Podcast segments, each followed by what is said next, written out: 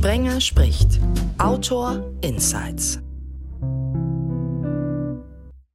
Sprenger spricht ja, hallo zusammen. Am Freitag, dem 10.11.2023, sollte die Ausgabe 148 unter dem Titel Ihr letzter Flirt, I See Vulvas Everywhere online gehen. Eine teilweise ziemlich lustige Ausgabe, da unmittelbar vor Produktionsbeginn der Episode, die ihr stattdessen jetzt hört, der Tod von Hans Meiser, einem der ganz Großen aus der TV- und Radiobranche, bekannt geworden ist, habe ich umdisponiert. Hans war nicht nur ein Förderer und Vorbild für mich, er war auch großer Fan dieses Formats, hätte es am liebsten tatsächlich auch bei Radio Wellenrausch, seinem neuesten und letzten Herzensprojekt, ausgestrahlt. Hat zu mir gesagt, Christian, das ist beste Unterhaltung. Dieser Podcast ist was ganz Besonderes, was eben nicht nur um Bücher geht. So soll es auch in dieser Episode dann sein, die jetzt eben eine Woche früher als gedacht ausgestrahlt wird, in diesem Monat November, der ja eh mit seinen allen Feier- und Gedenktagen es nahezu unmöglich macht, sich nicht mit dem Tod zu beschäftigen. Christine Kempkes macht das auch in ihrem eigenen Podcast, der liebevoll trauern heißt. Hallo. Hallihallo. Träne, Liebe, Lebensgier, so heißt das Trauertagebuch von Kimberly Hagen. Hi. Hi, lieber Christian. Michaela Wiebusch ist die dritte in der Runde. Die sorgt jetzt dafür, dass alle dranbleiben, die gerne Krimis lesen oder in dem Fall gucken. Denn sie ist eine ganz bekannte Schauspielerin, die ihr in welchen Rollen schon gesehen habt. Michaela, hallo. Hallo. Das ist immer wahnsinnig, das, das erlebe ich immer äh, wirklich auf Partys. Ähm, da wird immer, wo, wo sieht man dich denn? Und dann, äh, das, das ist eine Frage, die, die liebe ich ganz besonders. Dann sage ich, okay, Vita, schaut in meine Vita. Nein, ähm, ich habe Achtsam Morden jetzt gedreht, dann war, wird jetzt im äh, März kommt ein Fall für zwei ähm, raus. Ich war die Kommissarin bei SK Kölsch, das ist aber schon, glaube ich, im letzten Jahrhundert äh, sozusagen gewesen. Das kommt mir so wahnsinnig lange hervor. Ähm, Stauffenberg habe ich gespielt. Also es, äh, einige Sachen, wo ich dabei war. Ja.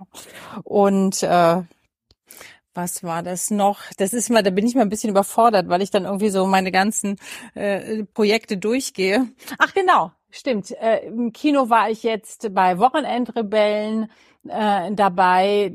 Das habe ich besonders gerne gemocht, dieses Projekt, weil es ging um einen autistischen Jungen. Und äh, da war ich die äh, Lehrerin, die von ihm als äh, äh, Querdenkerin sozusagen bezeichnet wurde. Ja, es ist so, und ganz viele andere Rollen auch noch. Meine erste Frage habe ich schon, aber äh, ich weiß nicht, welche sich euch als allererste gestellt haben. Kimberly, komm, nimm du die Herausforderung mal als erste an. Was war die beste Rolle und warum? Naja, also fällt mir jetzt gerade ein, jetzt werde ich, ich bin ein bisschen überrascht gewesen jetzt durch diese, äh, durch die Frage. Also was ich wirklich sehr, sehr gerne mochte, war jetzt ähm, die, die Rolle bei Ein Fall für zwei, was jetzt im März kommt da habe ich eine Mutter gespielt, deren äh, Tochter umgebracht wurde.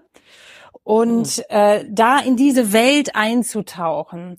Und äh, zum Glück habe ich das einfach für mich noch nicht erleben müssen. Ja, so einen schrecklichen, äh, ähm, so einen schrecklichen Abschied.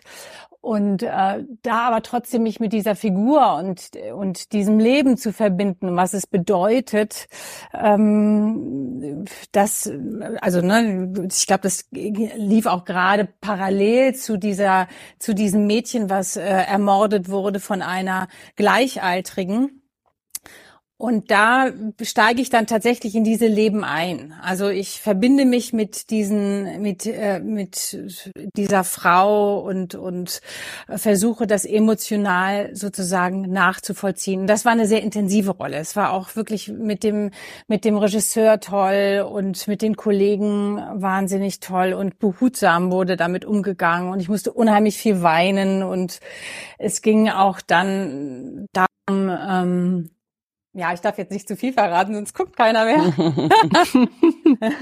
also das war, das war eine ganz, ganz, ganz tolle Rolle jetzt im Nachhinein. Und natürlich die historischen Sachen und äh, auch äh, die, wenn du eine Kommissarin spielst, ist es auch spannend. Aber eigentlich mag ich die Abgründe ähm, in den in den Geschichten und die die Menschen. Und das ist, glaube ich, auch das, was mich so verbindet mit den anderen äh, Berufen, die ich habe als psychologische Beraterin oder als Paarberaterin ähm, oder auch als Autorin, dass mich das interessiert, was was den roten Faden, äh, was die Abgründe in der in den äh, mhm. in, in unserem Leben ausmacht, ja, dieses äh, ne, Loslassen, dieses der Schmerz, den wir alle in uns tragen und dem wir alle im äh, im Leben begegnen.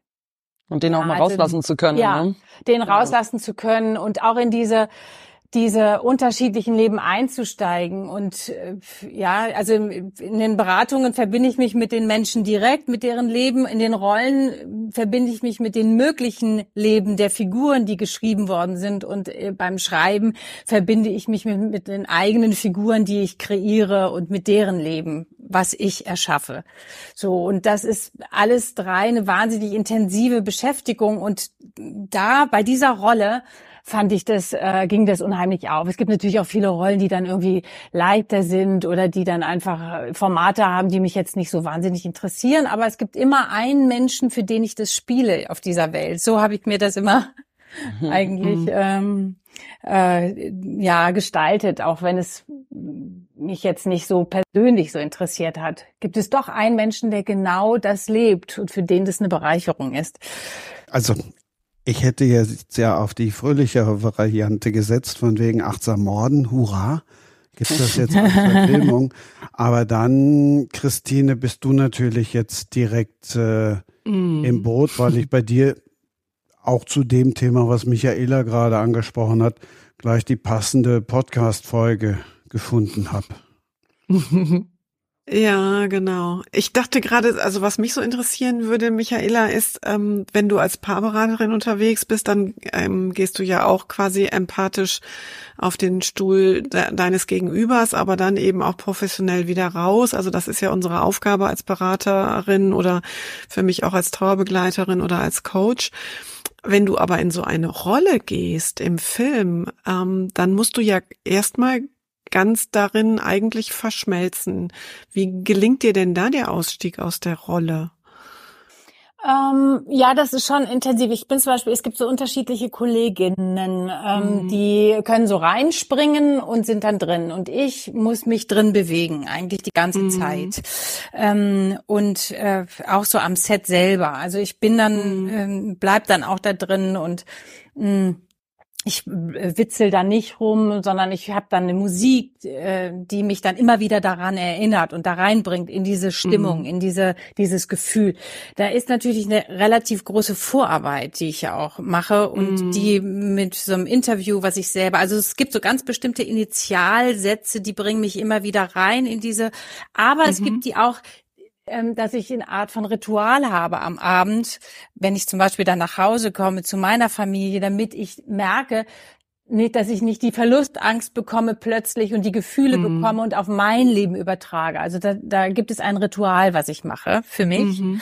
Ja, es ist wie so ein, so ein Kleid ausziehen oder wie so eine, so eine, mhm. sich äh, so, ja, etwas ausstülpen. Ja, mhm. Äh, da kann man mitarbeiten und ganz klar auch zu wissen, wenn ich die äh, die Musik zum Beispiel höre, das ist jetzt die äh, Vera hm, oder das ist jetzt mhm. ähm, der andere Mensch, in den ich gerade, in dessen Leben ich mich gerade reinbewege. Mhm. Und ist das dann besonders ähm, leicht, sich da reinzufühlen in diese Rolle, wenn man etwas selber schon erlebt hat? Oder ähm, ist es sogar gut, es noch nicht selbst durchfühlt zu haben, sondern ja quasi unvoreingenommen in so eine Rolle zu gehen.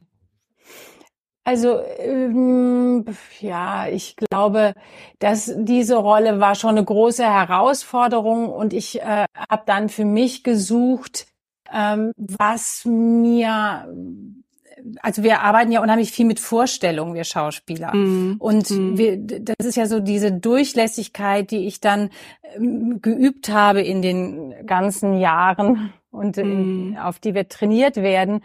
Das ist, sobald ich was rieche, sehe, denke, geht es direkt in meinen Körper rein. Das heißt, also ich habe mhm. da, glaube ich, so eine ganz gute Möglichkeit, Deswegen zum Beispiel wäre mein der Beruf der Trauerrednerin würde für mich gar nicht gehen. Ich kann gar nicht, äh, ich kann gar nicht meine Emotionen dann in der Form kontrollieren, sondern es läuft direkt durch. Ich krieg gar nicht die mhm. Distanz so hin. Ähm, und deswegen ist es gut, wenn ich äh, die Rollenspiele, die etwas in meinem Leben äh, berühren, was schon ein bisschen länger zurück ist. Mhm. Oder was noch nicht da war. Ja, wenn mhm. es zu nah wäre, also sei es Trennungen mhm. oder andere Formen von Verlust, dann ähm, ist es äh, schwierig. Ja, also es ist immer mhm. etwas, dass man etwa, schon etwas abgeschlossen hat oder sich hineinversetzt in etwas, ja, mhm. sich visualisiert. Das ist, mhm. finde ich, leichter. Mhm. Ja, ja, spannend ich sehe so ein bisschen Parallele auch zur Begleitung von Menschen, die ich jetzt in, in Trauer begleite oder auch als freie Trauerrednerin ähm, begleite ich ja letztlich auch Menschen in dieser gewissen ersten Phase nach dem Tod. Ähm, da ist es eben auch wichtig, einerseits durchlässig zu sein, also durchaus berührbar zu sein. Ich kann die Menschen nur berühren, wenn ich selber auch berührt bin. Ich habe mich verabschiedet von der Vorstellung, ich darf da gar kein Tränchen verdrücken, wenn ich vorne in der Trauerhalle stehe und äh, eine Zeremonie leite. Ähm, ich glaube, dass ich besonders gut dann bin, wenn ich selber auch berührt bin, sollte natürlich nicht die ganze Zeit durchweinen. Also einerseits diese Durchlässigkeit zu haben und andererseits aber natürlich auch diesen festen Stand, den du in deiner Rolle hast, den du als Paarberaterin sicherlich auch hast, wo wir eben nicht ständig uns abarbeiten an unseren eigenen Themen, ne, sondern mhm. selber stabil und gut stehen. Aber wie machst du das? Hast du da für dich, äh, also wie gesagt, wenn ich jetzt äh, eine Rede halten müsste und ich, ich krieg da die Distanz nicht hin, ich würde wirklich mich so, meine Tränen würden fließen. Wie mhm. kriegst du die Distanz hin? Mhm. Also ich ähm, vergegenwärtige mir schon auch immer sehr meine Rolle. Ich bin nicht Teil dieser Trauergemeinschaft, die da vor mir sitzt, mhm. sondern ich bin in der Rolle als ähm, Rednerin, als Zeremonienmeisterin, wie auch immer ich das bezeichnen möchte, dort und ich lasse mich dennoch auch anrühren von dem, was da passiert. Und dann, wenn ich merke, meine Stimme ist am Anfang noch nicht so fest, dann ähm, oder ich bin so innerlich sehr aufgewühlt, bevor es losgeht, dann atme ich noch mal besonders tief und gehe vielleicht noch mal so ganz in mich und zu mir. Und dann kann ich starten. Und dann weiß ich, nach dem dritten Satz habe ich meine Stimme wieder voll wiedergefunden. Und dann kann ich dann kann ich auch gut meine, meine Rede sprechen, ohne mhm. dass ich wegfließe. Mhm. Finde ich aber toll, also dass du da auch Emotionen mhm. zeigst, weil ich hatte immer so das mhm. Gefühl, viele Menschen sind eigentlich viel zu kontrolliert, also wir müssen eigentlich viel mehr mhm. Gefühle noch zulassen, ja. Nicht nur mhm. irgendwie im Fußballstadion, wenn vielleicht der Lieblingsverein verliert, da darf man weinen und sonst quasi ist es überall tabu. Also finde ich das sehr, sehr schön, dass du das auch in solchen Momenten kannst. Und ich glaube, das hilft auch sehr, wenn andere Menschen, die mhm. ja total leiden in diesem Moment, ne, sehen, dass mhm. du auch mhm. quasi als Superprofi trotzdem auch noch Emotionen hast mhm. und dass es dir nicht irgendwie quasi wurscht ist, ja, dich nicht mehr tangiert. Ich bin ja keine Maschine. Also ich, nee, eben, ich genau. arbeite ja auch als Mensch und das, ich finde das schon wichtig. Ich, ja. Das war ein Prozess. Ne? Ich habe anfangs auch gedacht, um Gottes Willen, das ist völlig unprofessionell, wenn du da eben auch weinst oder die Tränen laufen mhm. oder so, ne, dass die Stimme nicht fest ist von Anfang an. Aber nein, ich bin, irgendwann habe ich gemerkt, dann bin ich besonders gut. Weil dann bin ich nah an den Menschen und nah an dem Kern dessen, worum es in dieser Feier geht. Ja, und das ist, glaube ich, auch hilfreich. Also ich glaube, für Menschen, die mhm. total mhm am Ende gerade sind, ist es sehr schön zu sehen, dass sie da nicht alleine sind, sondern dass es allen mhm. irgendwie an die Substanz vielleicht geht mitunter. Ja. ja. Aber gibt es da ähm, bei dir Unterschiede, wo du sagst, okay, der der eine, äh, also diese Lebensgeschichte oder das berührt mich mehr und das, ähm, also gibt es da für dich ja. Differenzierungen? Ja, ja, das gibt's auf jeden Fall, weil ich ja von ganz unterschiedlichen Menschen beauftragt werde. Also mhm. tatsächlich sind da auch Menschen dabei, die einfach nur sagen, wir möchten das auch ganz kurz halten, bitte reden Sie nicht so lange Und ähm, wir möchten auch nicht, dass das so ganz hoch emotional wird. Es wäre schön, wenn sie so ein bisschen ähm, ja an der Oberfläche bleiben oder so, ne? Also die gibt es, diese Menschen. Und dann gibt es die Situation, wo ich schon am Tisch mit den Angehörigen und Zugehörigen im Vorfeld schon gemeinsam auch mal weine, weil die Situation einfach alle so durchschüttelt. Also ich denke jetzt an ein junges Mädchen, das sich mit 19 das Leben genommen hat äh, mit einer mhm. ganz fürchterlichen Vorgeschichte in der Familie, die so mhm. zerstritten war. Das hat mich tief berührt ja, und das darf auch so sein. Ne? Mhm. Ja, mhm. absolut. Genau. Aber wie kriegst ja. du es dann hin, nach so einem Tag eigentlich doch ruhig schlafen zu können und nicht von, weil sie nicht Albträumen, heimgesucht zu werden? Mhm. Ich habe einen Hund. Ich ah, bin ja. viel in der Natur draußen und beste beste ne? Therapie. Ja, ja, ja total. Allerbeste Therapie. Ja, weil, weil genau das das ist genau das, was mich auch damals, also wie ich diese Rolle da gespielt habe jetzt im äh, äh dieses Jahr im Fall für zwei, wo es genau darum ging um diese Tragödien, wo du, wo du denkst, so oh, als Mutter ein Kind zu verlieren. Mhm. Und wenn es dich dann auch noch selber umbringt, mein mhm. Gott, da ist ja, da geht ja eine, eine emotionale Palette auf. Da mhm. ist ja, da ist ja so unfassbar viel das würde mich, mhm. äh, ja, ne, und ja. gut, und ich kann in den Rollen kann ich es loslassen. Ich habe das, ich, das war so mhm. eine richtige, so wie ich konnte es alles, so diese ganze Angst und diese ganzen den Schmerz konnte ich mit wegspülen, ja. Mhm. Ähm, und wenn du da dich verbindest eben als Trauerrednerin und genau dieses Schicksal und du weißt und du weißt, wie es diesen Menschen geht. Du siehst diese Mutter, diese Eltern und du siehst diese Familie, du siehst das Mädchen vor dir, mhm. weil du nimmst ja auch einen Bezug zu deren Person mhm. auf. Ne? Genau. Also du weißt ja, mhm. wie sie ist, wie sie, was sie besonders ausgemacht hat. Mhm. Ach, da komm, bin ich ja jetzt schon total berührt. Mhm. Also, ja, ne? da geht mein Fokus natürlich auch dahin, was jetzt die Aufgabe ist in dieser Lebensfeier oder, also die Begriffe sind ja unterschiedlich. Das bespreche ich mit An- und Zugehörigen. Wie wollen wir das nennen? Ist das eine Trauerfeier, eine Lebensfeier, ein letztes Fest? Und ähm, ich weiß, dass das Beste, was passieren kann, äh, ist, wenn Angehörige danach sagen können, das war gut, das hat uns mhm. gut getan und das war, das war so stimmig passend zu unserer Situation und zu dem verstorbenen Menschen.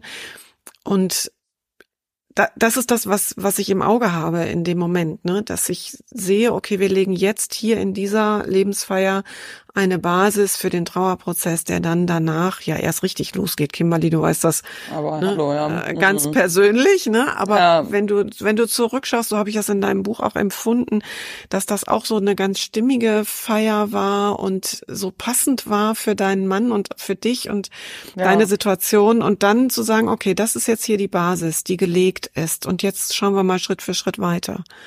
Genau, also ich finde es auch schön, dass du erzählst, dass es offenbar da mehr gibt, weil ich hatte ja am Anfang auch gar keine mhm. Ahnung irgendwie vom Tod und Beerdigung und diesem mhm. ganzen Wahnsinn und Irrsinn und Albtraum und dachte eben damals nur, genau, passend zu meinem Mann, der war eben immer lebensfroh, der mochte kein Schwarz, also wir lassen ihn nochmal hochleben. So war mhm. eigentlich, also wenn du sagst Lebensfeier, finde ich auch schön, wir haben gesagt, quasi seine letzte große Party.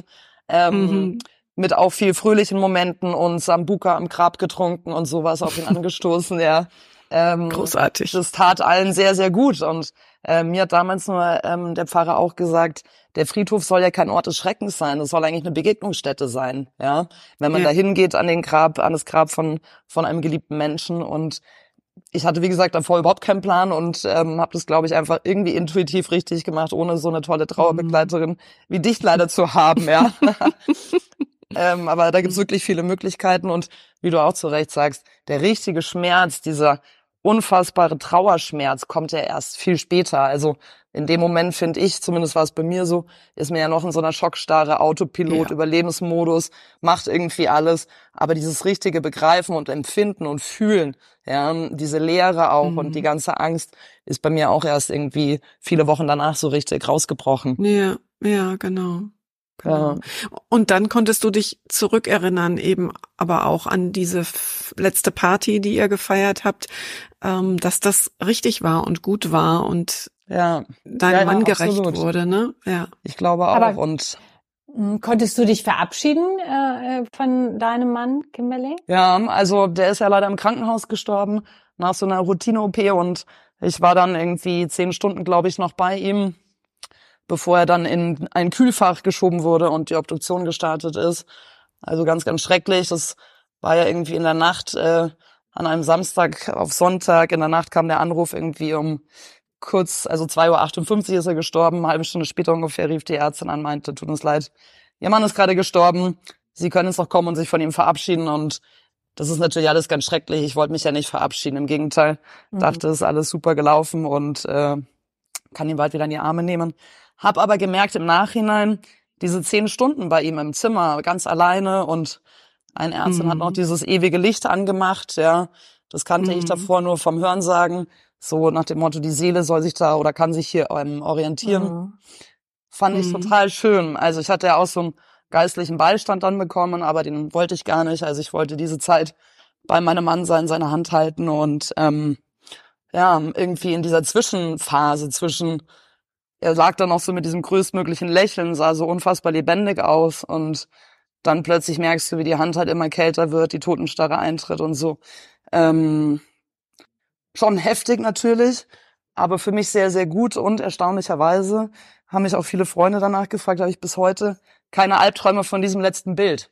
Ne? Also es gibt ja auch mhm. Leute, die sagen, sie verabschieden sich noch von ihrem geliebten Menschen und dieses letzte Bild, wie der Tod liegt, verfolgt die dann ganz oft und dieses Glück habe ich zum, also ist bei mir irgendwie nicht passiert. Ich habe ihn irgendwie sehr lebendig in Erinnerung und sehr glücklich und lebensfroh und konnte das vielleicht auch dadurch, dass ich eben so lange bei ihm war, gleich dann mhm. schon ein bisschen verarbeiten auch. Ja. Mhm. Mhm. Darf ich dich fragen, hast du ihn danach noch gespürt? Also hast du, hast du seine, hast du gespürt, äh, ist, ob die Seele noch da ist oder äh, total, und, und total. auch gespürt, wann sie gegangen ja. ist? Also äh. ja, man merkt es irgendwie schon, finde ich. Also ja, wir hatten dann die Hände so ineinander, klar, wie gesagt auch diese Totenstarre, aber dieses Gefühl, ich dachte auch plötzlich, ich spüre seinen Herzschlag oder seinen Puls. Also er wirkte einfach mhm. so lebendig, nicht tot. Ja, ähm, mhm. wahrscheinlich war das mein Puls und mein Herz, was sich auf ihn irgendwie transportiert hat. Mhm. Hab aber ähm, glücklicherweise auch danach sehr oft das Gefühl gehabt und ich war davor nicht so in dieser, ich sage jetzt mal esoterisch, soll nicht irgendwie blöd klingen, aber mhm. Ecke. Also ich habe da irgendwie an sowas alles gar nicht so geglaubt, ja, an Überenergien oder mhm. flackernde Lichter, die plötzlich passieren und äh, entscheidende Lieder, die in extrem krassen Momenten kommen und so, wo ich jetzt heute weiß, erstens, es gibt, glaube ich, keine Zufälle und zweitens ähm, ist mit dem Tod doch nicht alles vorbei, ja. Mhm. Wie auch eine, eine Ärztin zu mir meinte, das ist ja nur die Hülle, die da geht. Mhm. Die Seele bleibt. Das fand ich irgendwie auch ganz spannend, wo ich sehr oft noch drüber nachgedacht habe. Und mhm. vielleicht können wir uns das alles gar nicht so genau vorstellen, aber ich, ich glaube da sehr daran seitdem. Ja? Mhm. Die, die Liebe bleibt und auch diese Energie der Liebe, ich glaube, mhm. die ist nicht mit dem Tod eines geliebten Menschen weg. Mhm. Ich hatte meine, mhm. meine Freundin, die ist mit 50 äh, gestorben und wir haben sie alle im Hospiz begleitet und sie war eine eine gar nicht gläubige Frau, ja, eine mhm. Dokumentarfilmerin, die hat einfach, die war aus dem Osten und war mit Religion in keiner Weise vertraut, ja, und so, mhm. und so weiter. Und dann wurden wir angerufen und, und äh, ich, ich sollte ins, ins Hospiz kommen. Sie wollte sich verabschieden. Ich komme rein und sie sagt zu mir, du wirst es nicht glauben, Michaela. Sie spricht mit mir, du wirst es nicht glauben, ich war heute Nacht schon da. Und es war wunderschön. Es war wunderschön. Mhm. Und dann haben sie mich zurückgeholt. Und das war so ein Stück, und das war, wo ich gedacht habe, du, das aus deinem Mund, Petra. Und sie mhm. sagte, es war so schön. Mhm. Und das fand ich so, also das, äh, jemand, der einen Bezug dazu hat, wie du sagst, ne, der irgendwie vorher vielleicht gläubig war, der sich das äh, immer so schon vorgestellt mhm. hat, da hätte ich, hätte ich das wäre jetzt für mich nicht überraschend gewesen. Aber sie sagte das in dieser Form, wo ich dachte, das ist so tröstend. Ja. Mhm. Und das hat meinen Blick auch nochmal äh, sehr verändert. Eben, man wird da mhm. schon, man kriegt da schon nochmal das Leben intensiver war, auch durch den Tod, ja. Mhm. Also das Spektrum ist irgendwie viel größer, merke ich auch bei mir. Und ähm, und wie du auch sagst, es ist auch Trost. Ich finde, es ist wirklich tröstlich. Ähm, sogenannte Zeichen zu bekommen auch mhm. oder was man da, mhm. wie man das alles nennen kann. Also ich habe mich damals zum Beispiel wahnsinnig gefreut an meinem ersten Geburtstag als Witwe. Dieses Wort finde ich immer noch ganz schrecklich. Ich sage ja lieber W-Frau. Ähm, ist plötzlich dann irgendwie, wo ich dachte, was mache ich denn jetzt? Nur deprimiert in der Wohnung gucken und weinen bringt irgendwie auch niemanden weiter. Also mache ich so ein Dankesfest für die Menschen, die für mich in diesen ersten Monaten unerschütterlich da waren. Und ähm, gerade dann später, als dann alles irgendwie vorbei war, gab es einen riesen Stromausfall hier im Haus, ja, auf der Straße gegenüber. Gerade in dem Moment, wo mein Vater mich noch gefragt hat, Mensch, also Clemens hätte dieses Fest auch gefallen zack, alles dunkel, ne? Da kriegst du natürlich irgendwie mhm. Gänsehaut. Interessant. Und denkst dir, ist das jetzt hier Zufall? Hat das irgendwas zu tun? Oder ist das eigentlich der, der Scherz meines Mannes, der das irgendwie ganz witzig findet und eigentlich nur sagen möchte, hey, ich bin dabei. Ja. Mhm. Da ist doch auch ganz zu Beginn, irgendwie am Tag nach seinem Tod, ist doch bei dir die Küchenlampe geplatzt, ne? Genau, genau. Die Küchenlampe ist irgendwie explodiert in der ja. quasi Todesnacht noch, wo ich dachte, ja. weil ich ja optimistisch war davor, das ähm, kann nur ein gutes Zeichen sein. Und ich glaube, zwei Tage später war meine Schwester und eine Freundin hier. Und gerade als wir so auf dem Balkon saßen ähm, und dachten, Mensch, wie geht's Clemens da oben im Himmel, springt diese Küchenlampe, die eigentlich explodiert war, mit Glasscheiben wieder an und flackert die ganze Nacht durch. Ja. Mhm. Also das ist schon besonders. Er zeigt sich, ja, er zeigt sich ja offensichtlich unter anderem durch ja. diese technischen äh, Mittel. Ne? Ich habe mal ein, ich habe zuletzt auch ein Interview in meinem Podcast mit einem Medium geführt.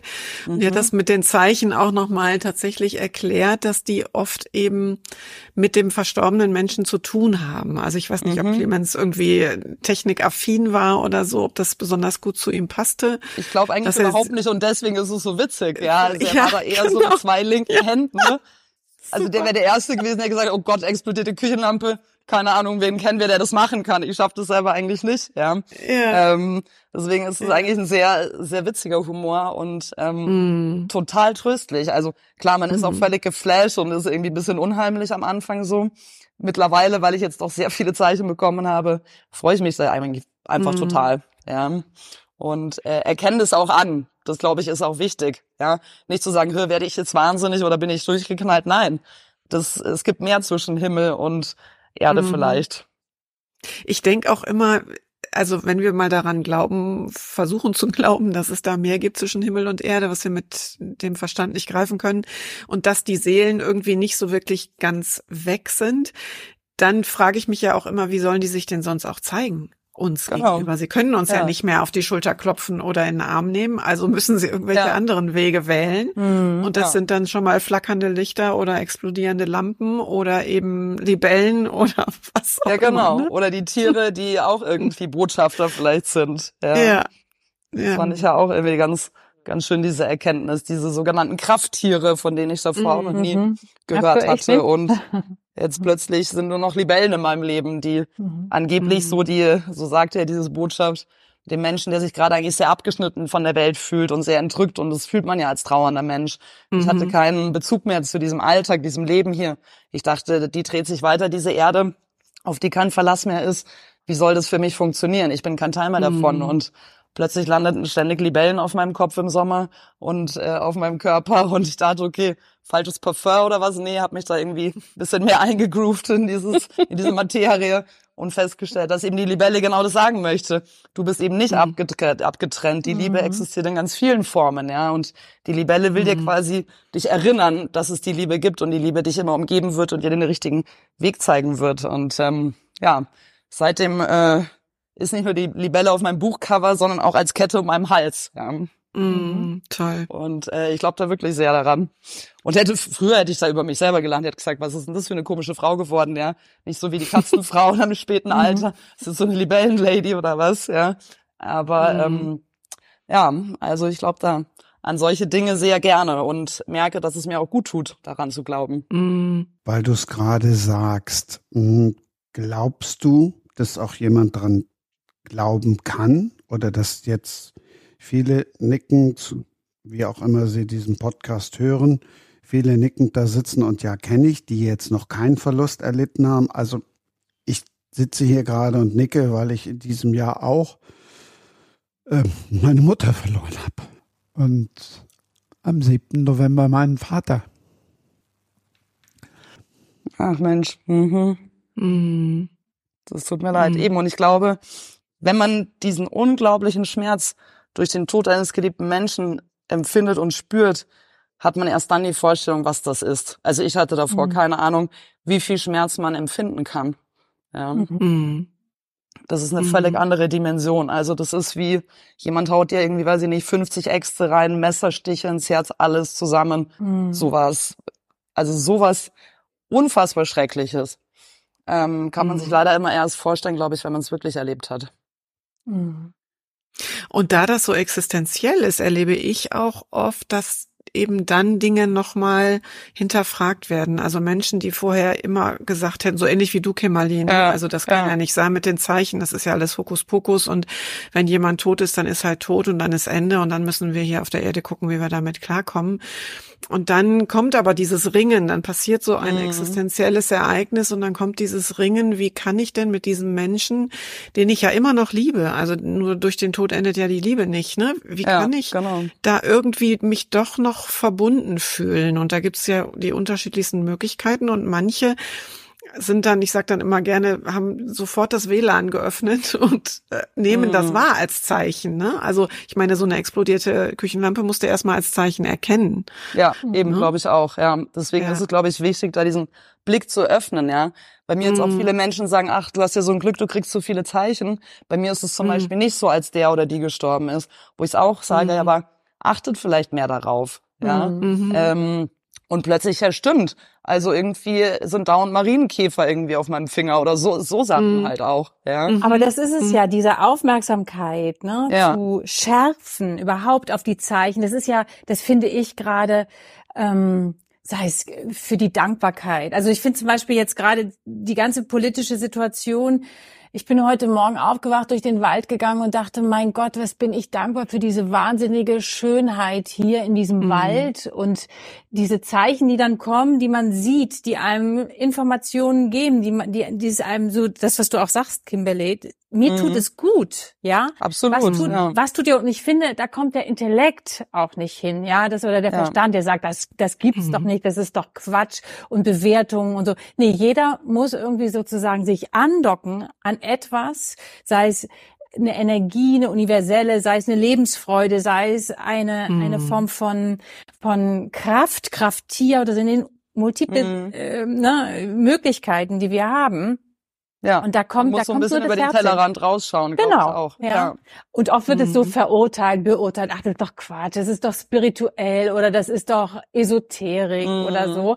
Ja. Nee, wir, es, wir sind Energien. Die Welt besteht aus Energie. Wir sind Energie. Ja. Und ja. Äh, mhm. deswegen, wenn wir in einen Raum reinkommen, spüren wir den anderen. Ja, wir spüren ja. seine Energie. Mm. Und ich glaube ja auch, ähm, dass man, deswegen fragte ich das eben auch dich, äh, ob du gespürt hast, also wirklich ihn mm. physisch, die, die, die physische Energie noch ab und an spürst, ob er da ist oder nicht da ist. Total. Und ja. ich hatte auch gerade am Anfang mhm. sehr oft das Gefühl, auch gerade hier natürlich in der Wohnung, wo wir 13 Jahre zusammen lang gewohnt haben, der kommt jetzt gleich durch die Tür rein oder so. Mm. Ja. Mhm. Also mir war vollkommen bewusst, dass er gestorben ist. Aber ich hatte gleichzeitig das Gefühl, er ist eigentlich gleich wieder da. Er kommt mhm. wieder. Mhm. Er ist nicht weg.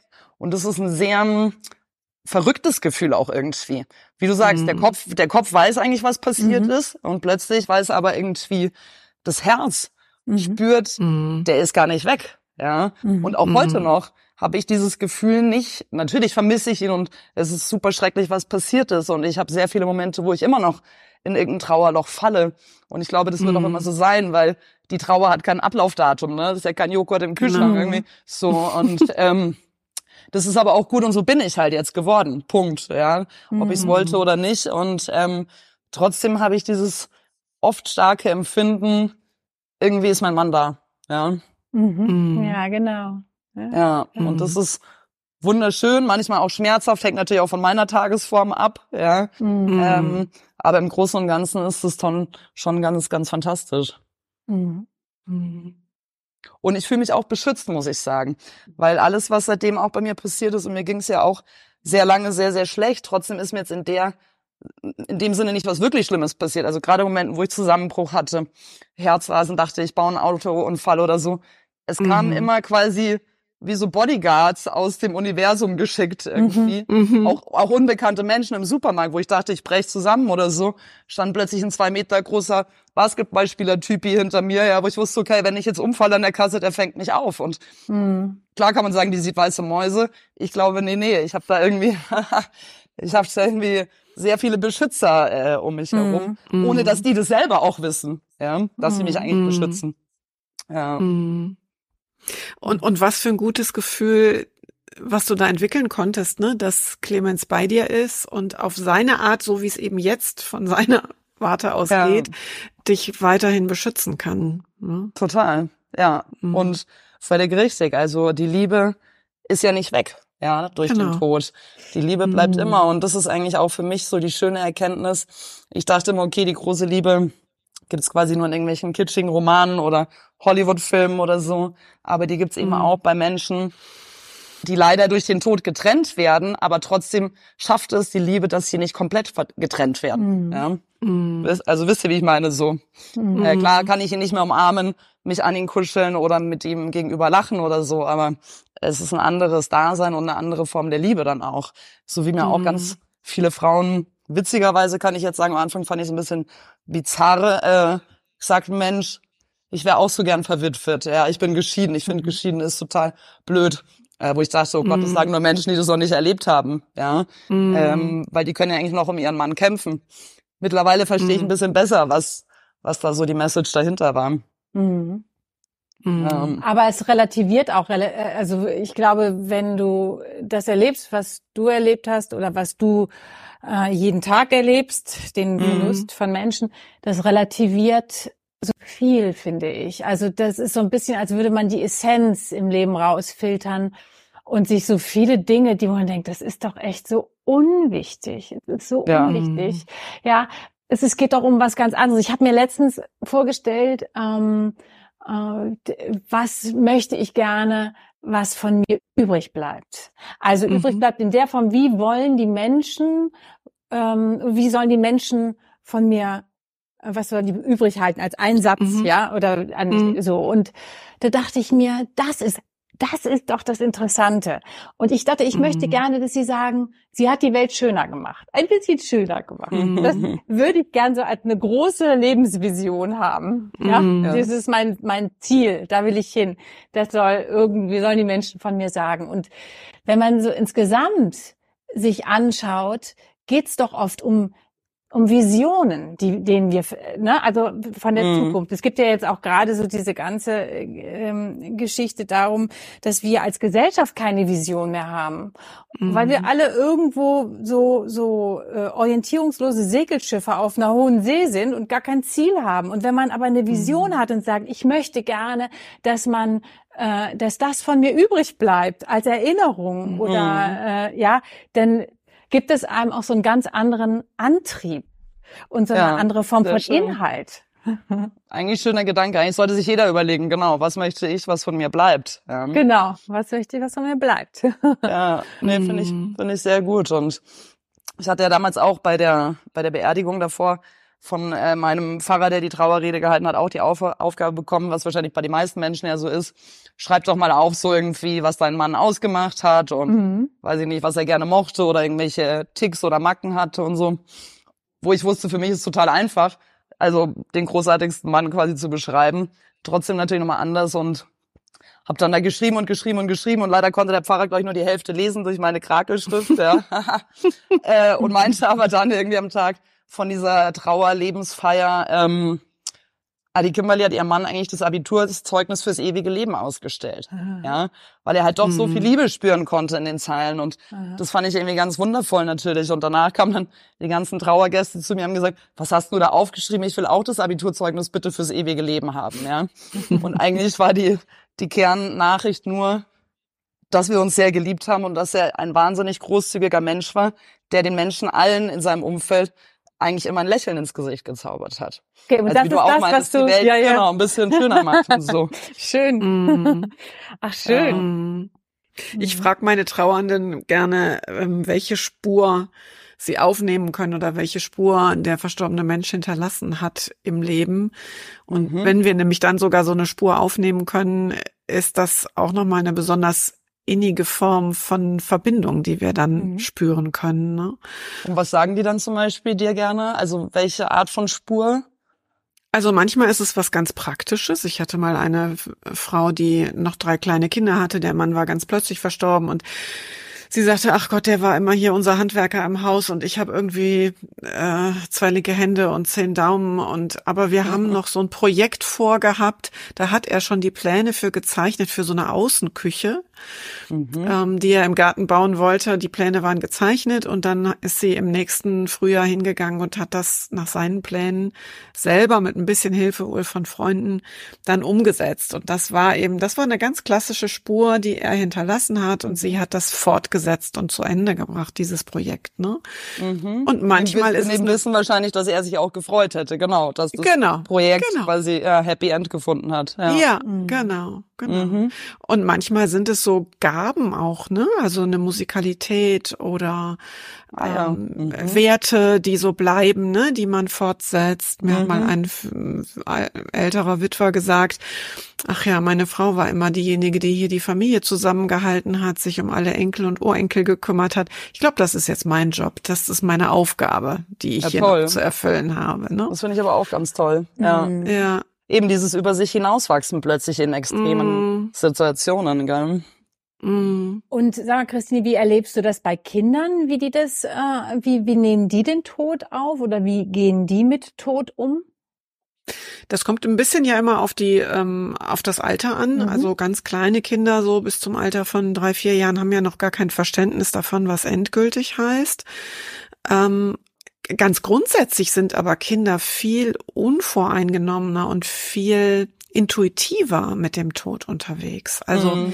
ich habe zum Beispiel bei einige Jahre als Bestatterin gearbeitet und mir war das immer wichtig, dass Menschen sich von dem toten Körper nochmal verabschieden. Das hat mich in deinem Buch, Kimberly, auch sehr berührt, dass du zehn Stunden bei deinem mhm. Mann sitzen geblieben bist, weil das natürlich dazu beiträgt, zu realisieren, was da ja. passiert, ne? Weil sonst hast du ihn ja. zuletzt lebend gesehen und irgendwann geht da so eine Urne in die Erde oder ein Sarg mhm. und ja. da fehlt uns ja ein wichtiges Puzzlestück. Deswegen ist das, was wir mhm was früher so üblich war in Familien, ganz mhm. selbstverständlich, sich nochmal zu verabschieden vom toten Körper, haben wir ja ein bisschen verloren und ich habe das als Bestatterin gerne gemacht. Und die Kinder und Jugendlichen, also mit den Jugendlichen habe ich die tollsten Gespräche am offenen Sarg geführt, ne? Über die, mhm. eben über so Fragen, wo ist denn deine Oma jetzt? Was glaubst du denn? Ähm, was glaubst du, wo der Papa jetzt ist? Was liegt da? Ne? Liegt da ein Körper oder ist die, wo ist die Seele hin? Ja. Ähm, und kleinere Kinder wollen oft so ganz praktische Dinge tun. Ne? Die wollen noch ein Bild für den Opa malen und in den Sarg legen oder wollen verstehen, warum die Hand kalt ist oder mhm. Wollen am, am Grab das, das Grab vermessen, warum das so tief ist. Also so ganz mhm. praktische Dinge, die dann eben auch spannend sind. Aber ja. super wichtig, glaube ich auch, dass da eben mhm. wirklich kein Tabu draus gemacht wird. Und mhm. mir wurde auch gesagt, die meisten Menschen, wo dann der Mensch irgendwie zum Abschied da ist, die, die wollen nach zehn Minuten reicht's denen. Die ertragen das genau. gar nicht. Ja. Genau. Und das ist aber eigentlich total schade, weil es ja wirklich auch im wahrsten Sinne die letzte Chance ist, noch bei dem geliebten Menschen zu sein. Ja. Mhm. Genau. Und natürlich das ist nicht ist nachholbar. Genau, mhm. aber es ist nur mhm. einmal da, diese, diese mhm. Chance. Ähm, mhm. Deswegen glaube ich auch. Und was du aussagst, habe ich auch gemerkt. Kinder, Jugendliche gehen wirklich noch mal ganz intuitiver auch mit dem Tod um oder mit Gefühlen und so, gell? Die mhm. vorverurteilen ja auch nicht. Gott sei mhm. Dank, also was sehr schön ist. Mhm. Und ähm, habe da auch gemerkt, dass plötzlich in meinem neuen Leben äh, plötzlich irgendwelche vierjährigen Mädchen irgendwie ganz toll auf mich reagiert haben, die mich gefragt haben, ob wir uns verstecken, äh, Verstecken spielen wollen. Und ich dachte genau in dem Moment, ich will mich vor dieser ganzen Welt verstecken. Du hast mich total begriffen, mhm. besser als jeder Erwachsene, ja. Mhm. Also, ja. Sehr schön. Aber Kimberly, würdest du sagen, du bist, bist äh, es gibt ein Vorher und vor Kimberly, also ein ein ein Ich, was vorher und ein Ich, was jetzt nachher ist. Also ja, bist du ein neuer so. Mensch. 100.000 Prozent, mhm. total. Mhm. Also dieses ähm, Ereignis hat mich mehr geprägt als alles und mhm. es, ich musste ja eben qualvoll lernen und akzeptieren, dass mein altes Ich damit auch weg ist. Ja, mein altes Leben, das gibt's einfach nicht mehr. Das war eben Start dieser, ich habe dann so eine Art Heilung durch Selbstheilung gemacht, mhm. Transformation, mhm. egal wie man es nennt, aber natürlich bin ich heute ein sehr, sehr anderer Mensch. Ja, mhm. ich hatte davor keine Ahnung vom Tod und ich glaube, wenn man keine Ahnung vom Tod hat, hat man auch keine Ahnung so richtig vom Leben. So ging es zumindest mir. Es gab viele Sätze, die jetzt kurz zum Innehalten aufgerufen haben und gerade der letzte, war auch einer von den vielen, die wir gehört haben, der verdammt viel Trost spendet. Wir haben jetzt so viel über das Buch gehört, Kimberly. Christine hat es ja gelesen und äh, nicht nur die, aber viele werden es vielleicht noch nicht gelesen haben. Der Einstiegssatz, der ist schon sehr berührend. Trauer ist der Preis, den wir für Liebe zahlen. Queen ja. Elizabeth II. Erzählen. Vielen Dank, lieber Christian. Ja, also vielleicht auch erstmal erklären, warum gibt es dieses Buch? Ähm, als bei mir eben das Allerschlimmste passiert ist, mein geliebter Mann gestorben ist und ich komplett überfordert war wie nie zuvor, war es so ein Impuls für mich zu schreiben. Ich habe schon immer gern geschrieben, ich bin Journalistin, habe auch früher beim ersten Schullandheim-Ausflug in der Schule ein lila Tagebuch dabei gehabt und ähm, dieser ganze Albtraum, der da passierte, um mich herum, in mir drinnen auch, ähm, ich dachte, ich muss das irgendwie dokumentieren, um auch zu verstehen, dass es eben nicht nur geträumt ist, sondern leider meine neue Realität ist. Ja, ich bin jetzt mit 41 Jahren sorry, aber so ist es. Verdammte Scheiße, man kann das nicht nett sagen, Witwe. Und ähm, das ist eine Rolle, die ich natürlich niemals haben wollte, die kein Mensch haben möchte. Man will nicht äh, geliebte Menschen verlieren. Ich finde es heute auch noch, wenn man drüber spricht und nachdenkt, es einfach so traurig und schade ist, dass es den Tod gibt. Ja, aber es gibt leider kein Leben ohne den Tod. Und das äh, musste ich da sehr mühsam erfahren und habe dann eben angefangen, jeden jeden Tag irgendwie zu schreiben, mir irgendwie ein bisschen so, ja, meine Seele irgendwie vom Leib zu schreiben und mein zerbrochenes Herz da irgendwie zu dokumentieren und aber eben auch zum Glück die Heilung. Also es ist jetzt kein kann, glaube ich, sehr traurig, also es ist natürlich traurig, weil das Thema traurig ist, aber es soll ja auch Mut machen, weil ich selber wieder Glück hatte, Mut zu finden und Zuversicht und Vertrauen in eine Welt, in der ich eben komplett alles verloren hatte. So, und da tauchen viele Sachen auf unterschiedlicherweise. Natürlich der ganze Behördenirrsinn, Beerdigung, Bestatter. Ich hatte, wie gesagt, keine Ahnung, überhaupt soll ich jetzt bester Bestatter Münchens googeln oder bin ich dann in so einem Sarg-Algorithmus und krieg jeden Tag nur noch irgendwie Sargwerbung zugeschickt. Also was mache ich denn jetzt eigentlich überhaupt alles hier? Und ähm, wie gehe ich eben mit der Trauer um? Wie gehe ich damit um, wenn ich plötzlich Angst habe, mein Haus zu verlassen? Wenn ich mich mit meinem Körper mhm. nicht mehr wohlfühle? Wenn ich Angst vor mir selber habe? Ja, ähm, was tut man denn da überhaupt? Und ich habe gemerkt, es ist so eine ja, so ein Sammelsurium gewesen an kleinen und größeren Veränderungen. Erstens, die Natur, hatten wir vorhin ja schon kurz erwähnt, schenkt wirklich mhm. Kraft. Ja, mhm. mhm. also dieses in den Wald gehen. Der Wald fragt nicht, geht's dir inzwischen besser und mein Beileid, mein Beileid, mein Beileid. Ich habe dieses Beileidwort überhaupt nicht mehr ertragen, habe da eine richtige Allergie entwickelt mhm. und finde ganz kurz gesagt Mitgefühl viel schöner und mhm. feinfühliger weil man leidet ja eh schon als Trauernder, wenn man immer noch das, dieses Leid so verstärkt bekommt. Mhm. Naja, auf jeden Fall, der Wald spricht nicht mit einem, der schenkt einem Ruhe und umarmt einen, auch wenn man selber vielleicht einen Baum umarmt und hab gemerkt, wie toll das plötzlich ist, in eiskalten Bächen abzutauchen und nicht nur diesen unglaublichen Schmerz in mir zu spüren, sondern mal eine Art von Leichtigkeit, ja irgendwie sich treiben lassen, schwerelos zu fühlen. Dazu natürlich eine tolle Familie, tolle Freunde zu haben. Ähm, aber auch so Kleinigkeiten wie zum Beispiel keinen Kaffee mehr zu trinken. Ich habe gemerkt, mein Nervensystem war komplett überlastet mit Cortisol, Stresshormonen. Ähm, ich musste es irgendwie umschreiben. So wie so ein Computer oder ein Handy, was man vielleicht mal uploadet, ist es bei mir selbst mhm. gewesen. Das geht natürlich nicht über Nacht leider wie mit der Technik. Ähm, bei mir hat es irgendwie doch viele Monate gedauert und hat bestimmt bis heute auch nicht aufgehört. Aber einfach Koffein, Stärkortisol lasse ich mal weg. Trinke ich jetzt halt Glückstee. Hurra. Ja. Hätte ich auch früher nicht gedacht. Tut mir aber gut. Oder schaufel irgendwie Berge an Nüssen und Bananen und irgendwelche Sachen, die den Serotoninpegel, also Glücksgefühle, heben in mich rein. Ähm, ja. Und habe auch gemerkt, wie ich mich selber gesehen habe. Was ist denn dieses grauenhafte Bild von der Witwe, was wir heute haben? Darf ich jetzt so noch schwarz gekleidet durch die Gegend rennen, verheult und deprimierend? Äh, machen alle Männer einen großen Bogen um mich, ja. Darf ich überhaupt mal wieder tanzen gehen, mich amüsieren, lachen? Oder werde ich dann verurteilt oder verurteile ich mich selbst dafür? Und das waren auch alles ganz spannende mhm. Fragen, mhm. die mich da sehr lange sehr beschäftigt haben. Mhm. Ja. Und wie gesagt, mein Buch ist kein kein Ratgeber, es gibt keinen Masterplan, glaube ich, für Trauer. Ich will da einfach nur zeigen, den Menschen, die vielleicht auch gerade was ähnlich Schlimmes durchleiden müssen, ihr seid nicht alleine und es ist völlig in Ordnung und gut und auch heilsam, wenn es euch gerade richtig, richtig schlecht geht, weil mhm. nur so geht's einem vielleicht irgendwann einen Tick wieder besser.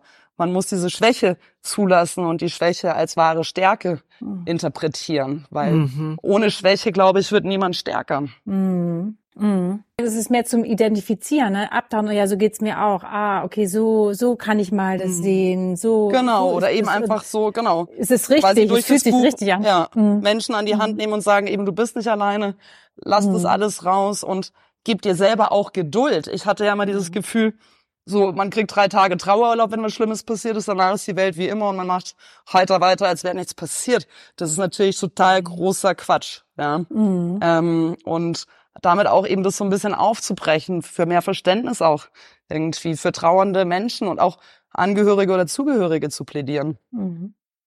mhm. Was für mich so deutlich wurde beim Lesen, du hast ja äh, dich mal mehr und mal weniger mutig vorgetraut. Also wie so Schritt für Schritt. Du hast wahrgenommen, was bei dir passiert. Du merktest, da kommen irgendwie Panikattacken, mhm. äh, kurz vorm Zusammenbruch. Was brauche ich jetzt? Okay, ich gehe zur Familie. Gut, und ich ja. probiere mal, was die Natur für mich tun kann. Und ich glaube, das ist auch etwas, was äh, viele Trauernde sich gar nicht selber mhm. zutrauen, dieses aus mir selbst heraus finde, suche und finde ich den Weg, der mir hilft, weil das ist ja mhm. für jeden anders, ne? Also jeder ja. Mensch ist mhm. ganz unterschiedlich und das fand ich ganz, ganz schön beschrieben. Auch, also diese Szenen, wo du dich in den Bach legst, dachte ich, ach ja, guck mal, da hast du auch, also du hast diese Leichtigkeit da drin gespürt. Mhm. Du hast aber vor allen Dingen auch dich selbst gespürt. Du hast deinen Körper ja. gespürt, ne, von dem wir ja oft auch in solchen Lebensphasen auch uns abtrennen, ne? Genau, weil ich fühlte mich völlig mhm. ent, enttrennt und entrückt. Ich habe mich eigentlich gefühlt, ja. genau, äh, mhm. eigentlich wie ein Baby neu geboren, nur halt irgendwie schon erwachsen erwachsener mhm. Körper, Anfang 40 mhm. und war aber hilflos und war auch eigentlich am Anfang gar nicht mhm. neugierig auf die Welt. Ich hatte ja Angst vor der Welt. Ja, ich mhm. wollte eigentlich nicht mehr in dieser Welt sein und ähm, das stimmt. Also da ist äh, dieses Abtauchen im Bach, wo man sich plötzlich selber spürt und denkt, mich gibt's ja noch. Ich bin ja gar nicht Sagen weg. Wir mal, der, so. der, der Bach auch ist, also ne, weil der Schmerz ja so groß ist in einem, ja. dass dieses mhm. kalte Wasser das ist, das ist, man sucht vielleicht etwas, was stärker ist, was schmerzhafter ist als das, was man da innen drin mhm. spürt. Wie du sagst, sind diese 20.000 Axthiebe, die man da im Bauch hat ja. oder Messerstiche. Mhm. Ja. Und so da draußen plötzlich, ah, man spürt woanders noch, ne, das ist sozusagen. Ja. Wo man ist sogar eben lebendig. Man mhm, spürt durch genau. den Schmerz, man ist mhm. lebendig. Ja. Ja. Mhm. Ja. Und der Schmerz, also der andere wird überlagert. Das stimmt. Das ist sehr, sehr wichtig. Deswegen war das für mich mhm. extrem therapeutisch. Also ich bin da, äh, ja. ich hatte das Glück, äh, ein halbes Jahr nicht arbeit zu arbeiten und bin dann wirklich in meinem Rückzug, weil ich die Stadt auch hier, dieses quirlige Leben nicht ertragen habe, zu meinen Eltern, die so ländlicher wohnen und war wirklich jeden Tag in der Natur. Und mhm. das waren eigentlich die mhm. besten Therapiestunden meines Lebens. Ja. Mhm. Ja. Mhm. Ja, und das zeigt so schön, dass wir die Fähigkeit zu trauern und solche ähm, Verluste zu verarbeiten, dass wir die in uns tragen. Mhm. Wir haben die bisher ja noch nicht gebraucht, ne? weil das ja. ist jetzt der erste schwere Schicksalsschlag gewesen, aber wir können die dann entdecken. Und ja, das genau. ist wirklich Try and Error. Ne? Es ist ein ja. Ausprobieren, was ist das, was mir gut tut, was mir hilft. Und dazu ermutigt dein Buch total. Das hat mir richtig mhm. gut gefallen. Das freut mich sehr und ich finde es halt, glaube ich, auch mhm. so wichtig, diesen diesen Schmerz zuzulassen und mhm. Raum zu geben und auch mhm. Zeit zu mhm. geben und mhm. sich nicht davor zu verstecken oder zu betäuben mit irgendwelchen Pillen. Und das machen ja, glaube ich, sehr mhm. viele Menschen, die sich einfach irgendwie ja. wegballern. Ja, das ähm, mhm. Aber er bringt ja einen auch nicht und dann haut einen fünf Jahre später um. Genau. Ja, genau. Ja. Der geht ja nicht ja. weg. Also du kannst dich Absolut. ja zuwenden und ihn sozusagen sezieren. Oder wie mir auch viele gesagt haben, Mai, flieg doch in Urlaub. Also ich war überhaupt nicht auf Urlaub, um Gottes Willen. Ja. Also da irgendwie Außerdem, der Schmerz kommt ja trotzdem mit, ja. Wenn ich da am Meer sitze und irgendwie einen Sonnenuntergang sehe, ist wahrscheinlich sogar noch schlimmer, ja. Ähm, also dann lieber hier zu Hause sein und plötzlich wieder darum kämpfen, dass man es schafft, in einen Supermarkt zu gehen, ohne zusammenzubrechen. So. Mhm. Und irgendwann wird einem das gelingen. Und dann hat man so ein Gefühl, so heroisch habe ich mich da gefühlt, ja.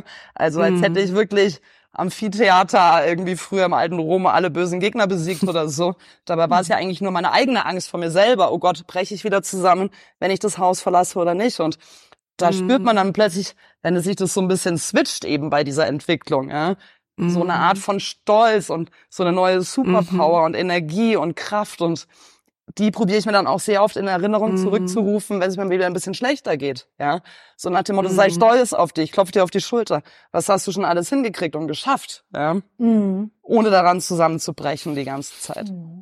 Mhm. Ja. Und das zeigt auch, dass es diese Beispiele auch mit dem Supermarkt zeigen so deutlich, dass es manchmal wirklich um diese banalen Basics gibt, geht, die dann auf einmal schwierig werden in einer solchen Genau. Lebensphase. Eigentlich total, Und das- total verrückt. Ja. Ja, genau. Und aber das ist total normal. Das passiert vielen und viele der Menschen, die sich bei mir melden und um Trauerbegleitung äh, bitten, die äh, haben die größte Frage, die die haben, ist: Ticke ich noch ganz normal? Also ist Ah, mhm. oder bin ich irgendwie so ein Alien und und hier gar nicht mehr kann ich hier gar nicht mehr andocken im Leben und Genau, das die dachte dann ich von auch, mir, wenn ne? kurz sagen Ja, darf. Ja, genau. voll. Ja. Ich dachte, hey, ich war doch immer die coole, lustige Powerfrau und jetzt bin ich nur noch Zombie und Häufchen Elend auf Dauer. Mhm. Oh shit, was Mhm. ist mit mir passiert, ne? Aber und deswegen ist es, glaube ich, so oder? wichtig zu hören, dass Mhm. normal ist. Ja, aber auch interessant, wie wir mit den, mit den Abgründen, das wir sagte ich, nämlich interessieren die Abgründe des Menschseins, des Lebens. Wir haben diese Tiefen. Ja. Äh, und Mhm. äh, dass die überhaupt so, man muss immer möglichst cool drauf sein, locker. Die ist ja witzig, die ist ja Mhm. tough, die ist ja, aber nee, diese Form von Authentizität zu sagen, nein, ich bin, ich habe auch Tiefen, ich habe wirklich, und da zieht, ziehen sich alle zurück. Ja, also es ist ein Stück weit so, da Mhm. denkst du, das kann ich denen ja nicht zumuten. Ich kann denen ja nicht Mhm. meine Tiefen zumuten, meine Schwere. Und das Vertrauen zu haben, das aber im Prinzip und so, das sind ja unsere Gefühle. Wenn wir sie zulassen, sie kommen und gehen. Wenn wir Ja. sie nicht festhalten, Mhm. sie kommen und gehen wieder, wie die, ne, so Schmetterlinge, die kommen und gehen. Und es ist Mhm. eigentlich alles zu sagen, ja, das, das bin ich, das gehört dazu. Und zu einem Schmerz, Mhm. zu einer Trauer gehört genau das dazu. Das Vertrauen zu Mhm. haben, dass das aber auch wieder weggeht und sich verändern wird. Und dann, so, es ist alles in Bewegung eigentlich. Und dann Mhm. ist es so, aber dass wir immer meinen, wir müssten so sein, um gesellschaftsfähig zu sein. Hallo? Mhm. Absolut. Und Und deswegen Kim- ist es auch so wichtig, offen zu, offen drüber zu reden, finde ich, ja. Also, so wie wir es ja jetzt auch machen, wie du auch sagst, die meisten Menschen haben eigentlich das Gefühl, der Alltag überfordert sie, ja. Die Mhm, kriegen das Schlimmste genau. hin, beerdigen den geliebten Menschen, aber nachher, weil sie nicht im Auto oder auf dem Weg genau zum Einkaufen, ist der komplett Zusammenbruch. Und ähm, Mhm.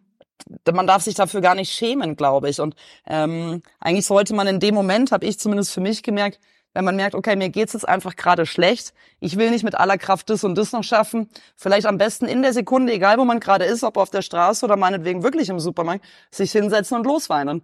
Klar, mag an die Mhm. Welt komplett irgendwie crazy und durchgeknallt halten, aber dann ist das halt so. Und nicht dann noch Mhm. schauen, ich muss das noch hinkriegen und ich muss noch nach da fahren oder das noch einkaufen. Also nicht immer dieses Mhm. künstliche Zusammenreißen. Das hat mich sehr fertig Mhm. gemacht. Sondern lieber in dem Moment, der Körper gibt einem ja Signale, ja, der rebelliert ja nicht ohne Mhm. Grund. Dann einfach in der Sekunde, zack, okay, einfach Mhm. rauslassen. Und Tränen bringen ja im wahrsten Wortsinn dann etwas ins Fließen. Ja. Ich sag immer, Mhm. jede nicht geweinte Träne stellt sich sowieso hinten wieder an. Also die, Ja, die wollen ja genau. irgendwann mal alle geweint werden. Ne? Und ich Ja. dachte so, ähm, du hast es ja vorhin auch schon gesagt, es geht ja letztlich dann darum, für sich zu akzeptieren, dass diese Schwäche in Anführungsstrichen, ne, das, was ich Mhm. bisher für mich als Schwäche bewertet habe, dass das in wahrer, also eigentlich in Wahrheit eine Stärke ist Mhm. Absolut. genau. weil ich Gefühle und Emotionen in Gänze leben kann und jede Emotion hat mir sowieso was zu sagen. Also Mhm. diese Trauer sagt mir, ich habe das Wertvollste verloren. Die zeigt mir an, welchen Wert ich da vermisse. Ne? Mhm. Und dafür ist, dafür ist sie, ist sie da und das will sie, das will gefühlt werden. Total. Und das habe ich auch gemerkt, dass eben, ich dachte wirklich, Schmerz und Trauer vernichten mich total. Aber in Wahrheit, und Mhm. ich glaube, so geht's den hoffentlich meisten Menschen, machen, machen sie dich stärker. Mhm. Mhm. Das wollen natürlich viele am Anfang nicht hören, ne? Und manchmal Nee, gar nicht, ja. äh, lese ich so in den sozialen Medien auch ein bisschen zu viel Chaka zu diesem Punkt, ne? Mhm, so, Also ja. so nach dem Motto, jede Krise ist die größte Chance. Ja, ja, aber Ähm, diese Floskeln immer diese. das, genau, also das sehe ich schon sehr kritisch. Aber Mhm. natürlich ist es eine Möglichkeit, meine Komfortzone zu dehnen, ne? Und Ja. mal zu gucken, okay, ähm, wie kann ich da durchgehen und was lerne ich in dieser Zeit über mich? Und dann findet ganz automatisch Wachstum statt. Mhm. Ja. ja, ist ja Resilienz stärken, ne? Also die mhm. Form, ne? was für eine Widerstandskraft psychische habe ich, was. Deswegen würde mich interessieren, da wurden wir eben unterbrochen, die äh, Kimberly, wie bist du denn vorher, also mit den äh, mhm. Untiefen des Lebens umgegangen? Also wie bist du vorher mit Emotionen, mit Trauer, mit also das mit Angst, mit Tränen? Das gab's ja auch vorher, jetzt nicht in der Dimension, es ist ja auch immer anders mhm. und ja, aber was war das, wenn du sagst, das war vorher, war ich ein anderer Mensch als jetzt im Nachhinein? Ich war, glaube ich, ähm, viel, also ich war wirklich felsenfest optimistisch immer und ich hatte mhm. das Glück, dass in meinem Leben nicht so viel schiefgelaufen ist. Also die Menschen, die beerdigt wurden, waren, weiß ich nicht, meine Großeltern, da war ich halt ein kleines Kind, da ist auch nicht mehr viel Erinnerung da. Ich fand es immer schlimm, wenn meine Eltern geweint haben. Das sind noch so die Sachen, die ich weiß. Aber ähm, es war eigentlich immer alles gut. Und in den Momenten, wo mal was Schlimmes passiert ist, mein Mann war zum Beispiel auch mal vor zehn Jahren sehr, sehr schlimm krank, wo es schon sehr gefährlich war, ging trotzdem alles immer gut aus. Mhm. Und das hat mich, mhm. glaube ich, auch in meinem optimistischen Dasein immer bestärkt, ja. Irgendwie, irgendwie, das wird schon wieder, das kriegen wir schon hin, ja, passt schon so. So ein bisschen auch diese bayerische Mentalität. Ähm, mhm. äh, mhm. Und plötzlich in einem Moment, wo ich mich sicher gefühlt habe, passiert das Schlimmste. Und nicht nur, dass man sich verraten vielleicht fühlt oder so, einfach, man, es zieht einmal den Boden unter den Füßen weg. Mhm. Und diese Extremsituation hatte ich davor einfach noch nicht. Mhm. Ja, muss ich gestehen. Natürlich hatte ich davor auch Ängste. Ich hatte auch Angst um meine Liebsten, dass es denen irgendwas passiert oder sowas. Aber ich glaube, es ist doch nochmal was anderes, wenn man es halt wirklich durchlebt und durchleidet. Mhm, ja. Ja. Mhm.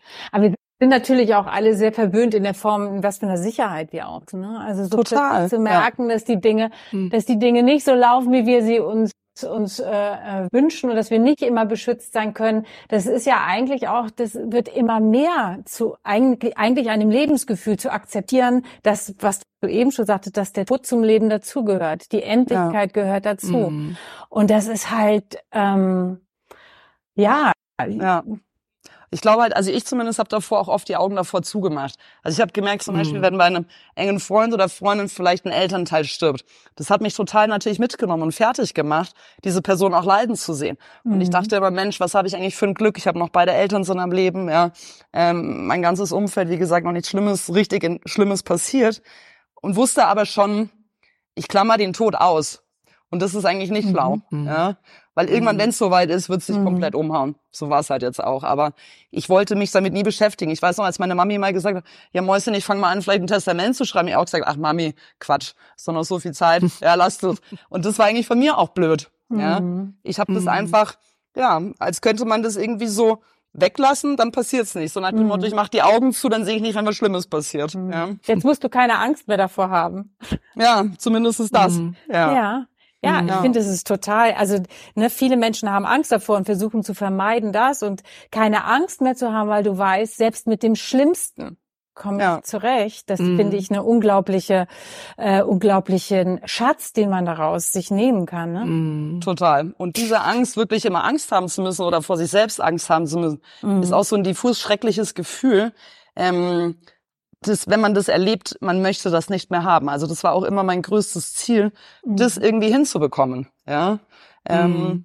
nicht permanent zitternde Hände haben, überfordert sein, wenn wenn jemand sagt, hey, ich komme vorbei oder ich schneide eine Tomate zum Abendessen. Also ich war von allem so sehr überfordert und verängstigt und verstört.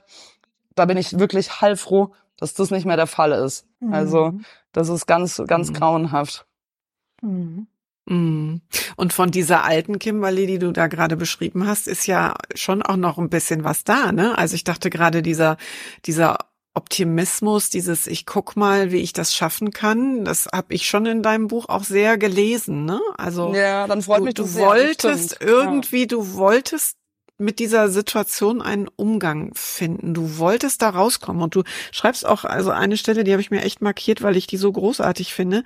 Hm. Ähm, du schreibst da, ich kapiere immer mehr, es liegt an mir, wie ich mich morgen oder übermorgen fühlen werde. Ich entscheide, ob ich schauspielere oder tatsächlich unterhaltsam bin. Jeden Tag hm. aufs Neue.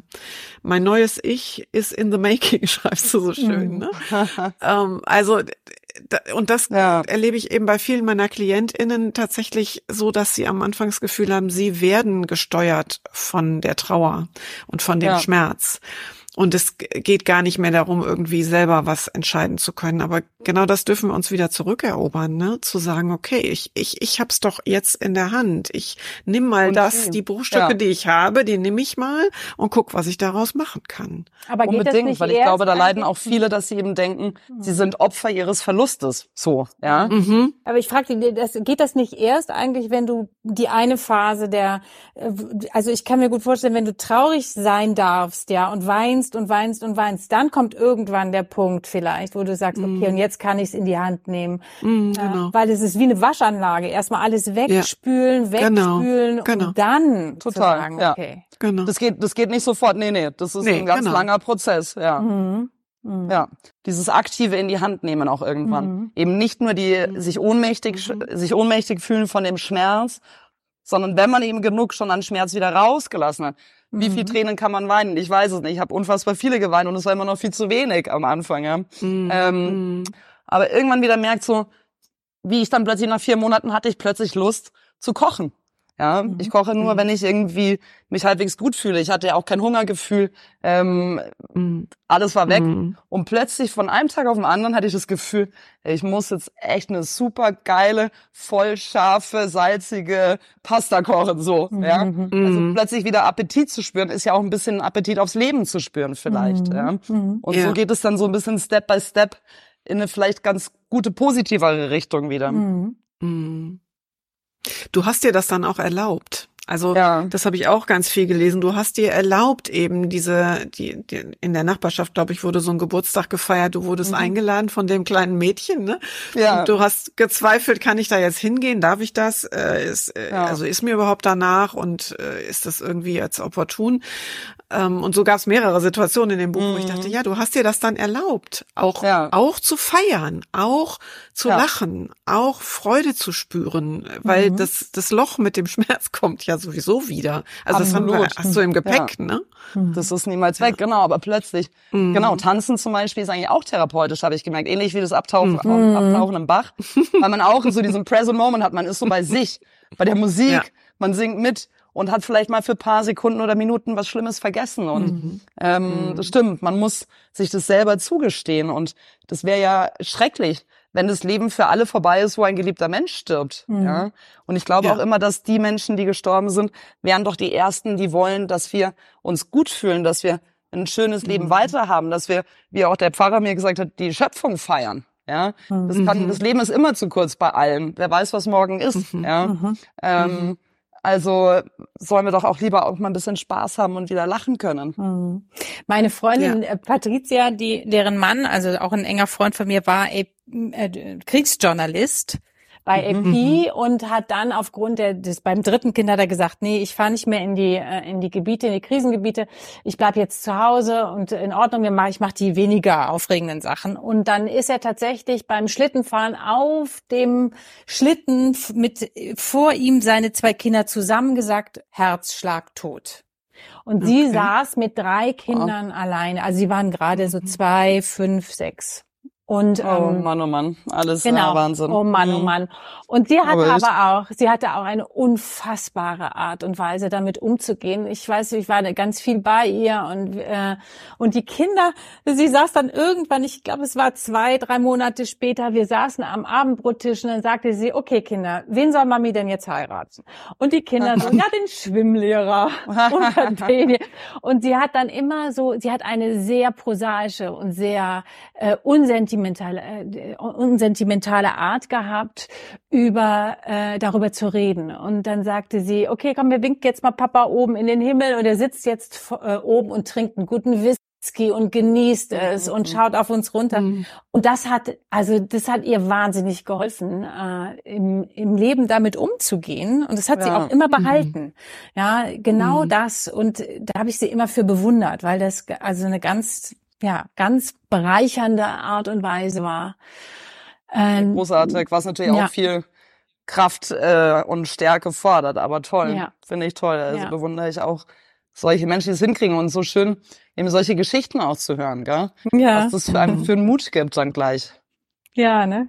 Mhm. Ja. So dachte ich eben an dich. Mhm. Und auch für die Mhm. Kinder sicher wichtig, ne, wenn die Mutter so toll damit umgeht.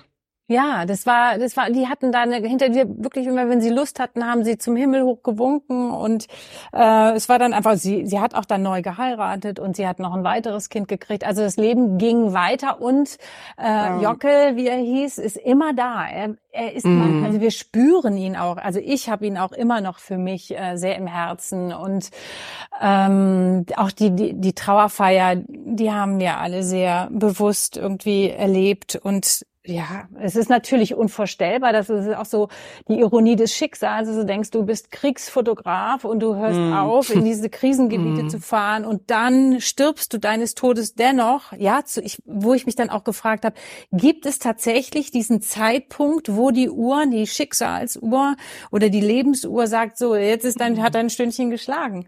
Mhm. Egal wie, ja, ob du dann auf dem Schlitten zusammenbrichst oder im Krieg äh, beim, äh, ne, das ist, das habe ich mich dieser, ich habe noch keine Antwort darauf, Mhm. ja, aber so hier und da frage ich mich tatsächlich, ähm, Aber vielleicht hat das Schicksal eben sich gedacht, okay, der soll eben nicht im Krieg sterben, wo es irgendwie schrecklich natürlich ist, sondern in einem schönen Moment vielleicht mit der Ja. Familie im Schnee. ja, auch, auch eine schöne Ja. Sichtweise. stimmt. Mhm. Mhm. Mhm. Eins möchte ich gern noch loswerden zu Kimberly und ihrem Buch. Mhm. Das Buch hat den gleichen Sound wie deine Stimme.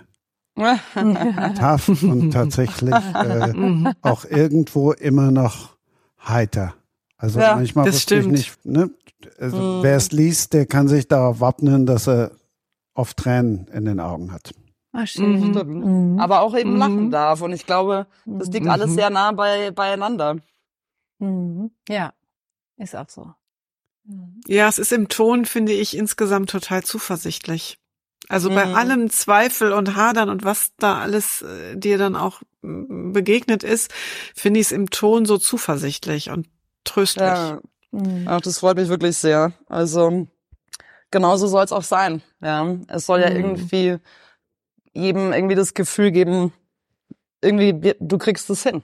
Ja, auch in Momenten, Mhm. wo du gerade gerade gar nicht daran glaubst. Irgendwie Mhm. irgendwie packen wir das und irgendwann wird das Leben auch wieder so sein und dass es dich umarmt und du wirst vielleicht wieder eine Sonne scheinen sehen und eben lächeln und weiß nicht, essen, tanzen, sonst was wollen. So. Mhm. Mhm. Ähm, Mhm. Und ganz abgesehen davon, ich meine, ich war auch beim Boulevard, ja, beim Kölner Express. Natürlich kannst du als Gesellschaftskolumnistin, böse Zungen hätten ja früher gesagt Klatschtante, äh, der Münchner Abendzeitung, natürlich kannst du auch herausragend schreiben. Ne? Ja, vielen Mhm. Dank, vielen Dank. Das geht runter wie, wie Olivenöl hier. Jetzt haben wir ja ganz oft thematisiert oder viel thematisiert, wie es ist, wenn dich der Tod plötzlich trifft. Mhm. Ja.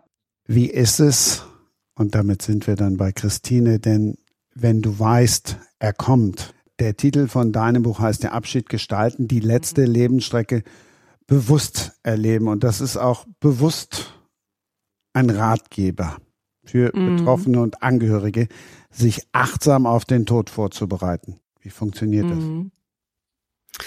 Ja, genau. Also es ist eigentlich ein Buch, was uns alle betrifft, weil wir wissen ja irgendwie zumindestens ganz im Hinterstübchen, dass wir hier nicht lebend rauskommen. Das heißt, es macht schon Sinn, sich vorzubereiten auf das, was da irgendwann kommen wird. Manchmal ist es eben nicht vergönnt, so wie bei Kimberly oder die Situation, die du da gerade auch geschildert hast, Michaela, dann kommt der Tod so plötzlich und wir sind noch nicht vorbereitet. Was ich als Bestatterin halt so oft erlebt habe, und das war der Ausgangspunkt für mein Buch, dass schon die erste Frage, die ich nach einem Vorgespräch quasi äh, ähm, stelle, nämlich soll es denn eine Erdbestattung oder eine Feuerbestattung werden, nicht beantwortet werden konnte von Angehörigen. Und eben klar war, selbst dann, wenn der Tod wirklich ums Haus gestichen ist, eine jahrelange schwere Erkrankung dem vorwegging, wurde dieses Thema Endlichkeit, der Tod und was machen wir dann nicht thematisiert. Das ist wie so ein rosa Elefant im Raum, alle sehen den, keiner spricht drüber. Ah, wenn ich jetzt mit meinem Mann spreche, der so schwer liegt, dann äh, mache ich ihn erst recht traurig oder ich gebe ihm vielleicht das Signal, ich würde ihn aufgeben. Ähm, ach nein, lass uns lieber nicht drüber sprechen, wir gucken mal positiv nach vorne. Heute siehst du ja schon viel besser aus und das wird schon.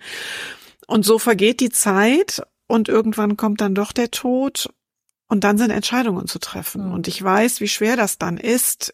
Und ich kenne ja dann auch die Situation, wenn die Trauernden später bei mir sitzen und hadern, ob sie das mit der Feuerbestattung richtig gemacht haben. Also die dann mir ja auch sagen, wir haben da nie zugesprochen und ich habe es jetzt einfach mal so entschieden, aber ehrlich gesagt weiß ich nicht, ob er verbrannt werden wollte. Und das macht es dann natürlich umso schwieriger. Und in diesem Buch möchte ich ermutigen, dass wir uns mit unserem Lebensende auseinandersetzen. Also spätestens dann, wenn wir eine Diagnose bekommen oder im Familienkreis eine lebensverkürzende Diagnose da ist. Oder auch wenn ich merke, meine Eltern werden alt und älter und wir haben da jetzt nicht noch zehn Jahre miteinander, dass ich dann mir überlege, okay, wie kann ich diese Phase, die uns jetzt noch bleibt, wie kann ich die gestalten? Wie kann ich jetzt noch Erinnerungen für später schaffen? Wie kann ich über wichtige Themen ins Gespräch kommen? Vielleicht auch noch mit der ein oder anderen Baustelle Frieden schließen, den ein oder anderen Kontakt befrieden, ähm, der so eingeschlafen ist, weil da irgendwann mal was im Familiensystem passiert ist.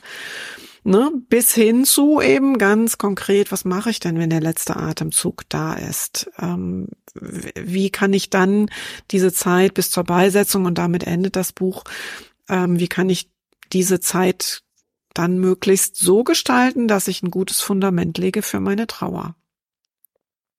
Hm. Aber super gut, super wichtig, echt. Also mhm. da kann ich auch nur Danke sagen für so ein Buch, weil, mhm. wie du mhm. sagst, die Leute echt sind überfordert, äh, ahnungslos und finde ich gut, wenn du sagst, hier, macht euch mal ein paar Gedanken vorab, wenn ihr es noch machen könnt. Mhm. Ja. Mhm. ja, vor allem, was will ich noch? Gibt es noch etwas, was ich, was ich sagen möchte? Ne? Also so, mhm. was ich mit dem, es, so viele Streitereien gibt es ja tatsächlich so, banal, mhm. so banale äh, mhm. Streitereien, die irgendwie mhm. Den Alltag einfach betreffen und dass man sagt, nee, ich, das ist es mir nicht wert ich glaube, ich würde ja. es bereuen, äh, es nie gesagt zu haben, ja, mm. oder verziehen zu haben. Ich glaube, verzeihen ist ein großer, großer Punkt auch, ja. ne? Ja, genau. und wir wissen können. ja, dass, ja, genau, und, und wir wissen, dass wir auf dem Sterbebett das bereuen, was wir nicht getan haben. Mhm. Wir bereuen nicht, dass wir hier oder dort mal anders mhm. abgebogen mhm. sind, als wir es mhm. heute tun würden. Ne? Aber wir bereuen, was wir nicht getan und was wir nicht gesagt haben. Und dann sind es manchmal so ganz banale Dinge, dass ich eben vielleicht noch versuche, wenn es mir körperlich möglich ist, äh, Briefe zu schreiben an meine Lieben oder vielleicht was aufzusprechen, ins Handy zu quatschen oder Gespräche aufzunehmen, die wir am Lebensende noch führen. Denn das sind dann so bleibende Erinnerungen. Ne? Wenn wir uns jetzt mal mhm. vorstellen, da stirbt ein jüngerer Familienvater, Familienmutter, ähm, und die Kinder werden wesentliche Lebensereignisse ohne diesen Menschen mhm. erleben müssen. Mhm. Ja, Einschulung, Schulabschluss, Hochzeit, was auch immer. Und wie schön ist es, wenn dann dazu noch Gedanken notiert mhm. werden, die erhalten bleiben.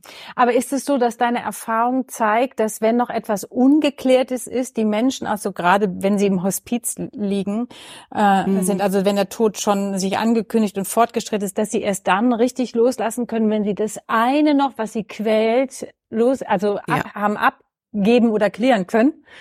Ja, genau. Also das ist ganz häufig so, wenn dann eben doch noch die Schwester, die man seit äh, drei Jahren nicht mehr gesehen hat, doch noch kommt, dann mhm. habe hab ich manchmal das Gefühl, darauf haben sie jetzt noch gewartet und dann konnten sie gehen. Und das andere, was ganz häufig das Sterben erleichtert, ist, wenn die, die da am Bett sitzen und die Hand halten, auch aussprechen können, es ist okay, wenn du jetzt gehst, geh uns mhm. voraus, wir kommen irgendwann nach, aber du darfst du darfst gehen, weil das ist ja für, ich stelle mir das immer mhm. so vor, ich meine, ich bin selber noch nicht gestorben, ne? Insofern rede ich ein bisschen wie die Kuh vom Sonntag, aber ich stelle mir mhm. das so vor, dass wir, dass es beiden Seiten schwerfällt mhm. zu gehen. Ja. Ne? Nicht nur denen, die da am Bett sitzen und die Hand halten, sondern auch die sterbende Person selbst möchte ja diese traurigen Menschen nicht zurücklassen. Deswegen mhm. gehen ja auch so viele genau in dem Moment, wo die mal gerade fünf Minuten zum Klo mhm. gegangen sind. Mhm. Ja. Ich glaube, dann ist es, fällt es leichter. Und ich habe mehrfach schon die Situation erlebt, dass Menschen zu mir gesagt haben, Mensch, also irgendwie, sie tut sich so schwer zu gehen, das zeichnet sich seit Tagen schon ab. Und dann ermutige ich, das auszusprechen, du darfst gehen. Und mhm. dann geht's häufig sehr schnell. Mhm, mh. Hm. Ja, das hat meine Großmutter, die hatte mit mir auch so ein Ding am Laufen und die sagte dann, äh, sie möchte mich noch einmal sehen. Und dann hat sie da, hat, saß sie, sie lag da und guckte mich an, sagte, es tut mir so leid, ich kann nicht loslassen. Kannst du mir mhm. verzeihen? Und dann habe ich gesagt, mal, äh, genau, da sagt sie, ich kann nicht durch dieses Tor gehen. Ich habe gesagt, Omi, mhm. du darfst gehen. Ich verzeih dir, mhm. ich verzeih dir, alles gut. Und dann ist sie tatsächlich auch, nicht jetzt in dem Moment, sondern ich war da weg und dann ist sie gestorben. Es war so wirklich so dieser, mhm. dieser, diese Erlaubnis, mhm. das, was sie noch so für sich brauchte, um loslassen zu können. Und diese, mhm. ich hab, sagte, durch dieses Tor gehen möchte sie, sie kann nicht. Mhm. Ich habe dazu in der ähm, im Kurs für die ehrenamtliche Sterbebegleitung was ganz berührendes und eben genauso einfaches gelernt. Wenn wir am Bett sitzen, dann halten wir ja häufig die Hand und mhm. manchmal legen wir dann unsere Hand von oben auf die Hand der sterbenden Person und das ist so ein mhm. Signal von ich halte dich fest, ich halte dich hier. Und wir haben gelernt, dass wir unsere geöffnete Hand unter die Hand der sterbenden Person legen. Und das ist ein Bild von, ich trage dich, ich halte dich, aber ich halte dich nicht fest. Mhm. Das ist ja eine spannende Information, ja. Stimmt. Ja. Macht Sinn. Also ja. klar. Ja. Ja. Aber stimmt, wir machen es eigentlich immer andersrum. Ja, ja. Mhm. Wir mhm. wollen ja auch nicht, dass genau. sie gehen. Das ist ja, das ist ja total. Ja. Ja, genau. Ja. stimmt echt, genau. wirklich. Nee, hochspannend. Hochspannendes Thema, ja. So, ich bin gerade raus, weil äh, mein Vater ist tatsächlich 98 und äh, die hätten 70. Hochzeitstag gehabt und äh, mm. das mit mm. der mhm. Hand hat mich jetzt gerade ja auch mm. irgendwie äh, sehr erwischt. Deshalb mhm. war ich jetzt gerade äh, ja. gerade mal mal kurz raus. -hmm. Mhm. Wenn du das sagst, jetzt auch mal den Raum verlassen, ist es gar nicht gut, wenn alle immer da, immer da sind, alle immer drumherum sind. Mhm. Ja, also es hat ja zwei Seiten. Ne? Das eine ist, jemand hat das Gefühl, behütet und umsorgt zu sein, bis ans Lebensende bis zum letzten Atemzug. Ähm, ich glaube, es kommt ein bisschen auf die Atmosphäre an. Also ich habe es bei meinem eigenen Vater so erlebt, der war fast 95, hochbetagt, 20 Jahre Parkinson, vom Kopf her noch sehr klar, aber eben körperlich schwer krank. Und als er sich dann nach unseren Augen so auf den Weg machte und der Arzt sagte auch, das also ist jetzt gerade letzte Wegstrecke, er war zu Hause, haben wir halt sind alle gekommen von weit her und wir haben alle da am Bett gesessen und ich hatte so im Nachhinein das Gefühl, er ist nämlich dann erstmal nicht gestorben. Er hat sich dann nochmal drei Wochen Zeit genommen, in denen er sehr fit war. Ich hatte das Gefühl, er konnte zu dem Zeitpunkt nicht gehen und wir haben dann im Geschwisterkreis besprochen, das ist eine ganz intime Geschichte zwischen unseren Eltern. Und das mhm. kriegen die auch mhm. gemeinsam hin. Es war Urlaubszeit. Wir hatten mein Bruder Familie, ich Familie. Wir hatten Urlaube gebucht. Die Frage stand im Raum, können wir die jetzt überhaupt machen? Ne? Wie, wie gehen wir damit jetzt um? Und dann haben wir wirklich auch im Gespräch miteinander gemerkt, na, das, das machen unsere Eltern, die kriegen das hin und wenn der Papa gestorben ist, dann können wir immer noch Urlaube abbrechen. Allzu weit sind wir nicht weg. Aber das ist eine intime Sache zwischen den beiden. Mhm. Und dann ging ah, es. Okay. Mhm. Mhm. Ja. Und er ist dann natürlich bei uns geblieben. Das war uns wichtig. Ne? Wir wollten nicht, dass wir ihn irgendwie beim Bestatter das nächste Mal sehen, sondern er konnte zu Hause sterben. Wir sind dann angereist und ähm, er ist noch so lange geblieben, dass wir ihn zu Hause auch eben tot nochmal sehen konnten. Mhm. Das war wichtig, um das zu realisieren. Also muss man selbst vielleicht auch manchmal ein bisschen loslassen, damit mhm. der geliebte Mensch auch loslassen ja. kann. Gell? Ja, so. ja, äh, genau. Ja, ja. Was für eine Herausforderung. Mhm. Aber wirklich. Ja. Mhm. Mir hat mein Vater immer gesagt, ähm, er hat das Gefühl, er geht in ein drittes Leben. Also sein erstes Leben war bis zum Krieg. Mein Vater war Jahrgang 20. Mhm. Ähm, und das zweite Leben war ihm geschenkt worden, als er diese acht Jahre russische Kriegsgefangenschaft überlebt hatte und nach Hause kommen durfte. Und dann hat er immer, vor dem Sterben hat er immer gesagt, ich glaube, ich gehe in mein drittes Leben. Und das hat mich Mhm. getröstet, weil ich immer dachte, Mhm. okay, wenn er für sich das Gefühl hat, ganz egal, was ich jetzt glaube oder nicht, ne? Mhm. Ja. Ähm, wenn er für sich das Gefühl hat, das wird gut, da wo ich hingehe, weil da lebe ich irgendwie auf andere Art und Weise weiter, Das dann finde ich fand Bild. ich das tröstlich. Aber Mhm, natürlich macht es auch einen Riesenunterschied. Er war 95, der Mhm. hat sein Leben Mhm. gelebt und Clemens war irgendwie in den 50ern, glaube Ja, ich, ne, als er genau. starb. Also das Ja. ist natürlich ein Riesenunterschied. Absolut, klar. Wobei ich glaube auch, ähm, ähm, klar kann man vielleicht vorbereiteter auf den Tod sein, ja. Aber ich glaube, Mhm. so richtig erlebt man es halt dann, wenn es wirklich passiert. Mhm. So. Genau. Ja. ja, total. Ich, ich kann das, was ich dann erleben werde, was ich dann fühlen werde und wie ich damit umgehe, das kann ich nicht antizipieren. Aber ich Mhm. kann mit einer gewissen Vorbereitung be- ähm, gute Weichen stellen. Eben zum Beispiel genau zu wissen, ähm, ich mache das jetzt so, wie, wie er oder sie sich das gewünscht hat. Also äh, ich habe zum Beispiel, mein Vater war ein, ein Mensch, der Gedichte liebte und sehr poetisch war. Und dann haben wir mal irgendwie mit ihm über so ein Zitat gesprochen, was er in seine, was wir in seine Todesanzeige schreiben könnten. Und dann hat er, hat er gesagt, nee, also das ist mir jetzt mal viel zu weich, das, das Mhm. möchte ich nicht. Und dann, darüber konnten wir dann ins Gespräch kommen, Mhm. was er sich denn wünscht. Und es war Mhm. total schön für uns, dann genau diesen Satz, das war dann ein Satz von Mascha Kaleko, diesen Mhm. Satz dann auch zu nehmen Mhm. und zu Mhm. wissen, das war, das wollte er so. Mhm. Oder die Ja. Musik, die wir gespielt haben, das wollte er so. Ja, ganz, ganz wichtig, finde ich auch. Also Mhm. man sollte auch zu Lebzeiten mehr über das Thema Tod reden. Mhm. Vor allem mit Menschen, die man eben Mhm. liebt. Ja. Mhm. Weil ich höre das auch oft, Mhm. also gerade jetzt so über die Prominenten, wo ich schreibe, die sind ja dann natürlich schon so, die planen ihren Tod total minutiös quasi, also ihre Beerdigung meine ich natürlich, ja. Die Mhm. wissen Mhm. genau, wo wollen sie beerdigt werden, was wollen sie anhaben, wer soll das Catering machen, also ähm, das finden dann Okay. manche vielleicht übertrieben, aber es ist Mhm. zumindest in Ansätzen nicht verkehrt, glaube ich. Mhm. Ich fand das jetzt ganz schön. Mein Vater rief mich letztens an. Er sagte irgendwie, er wüsste das jetzt. Er würde gerne diesen Fried, Friedwald. Das würde er gerne Ja. haben. Und das fand ich, fand ich ganz schön. Unter einem Baum, äh, äh, sozusagen Mhm. begraben zu werden. Das ist vielleicht auch so eine ganz neue Form, äh, äh, Mhm. d- ja, des, des letzten Ortes. Mhm.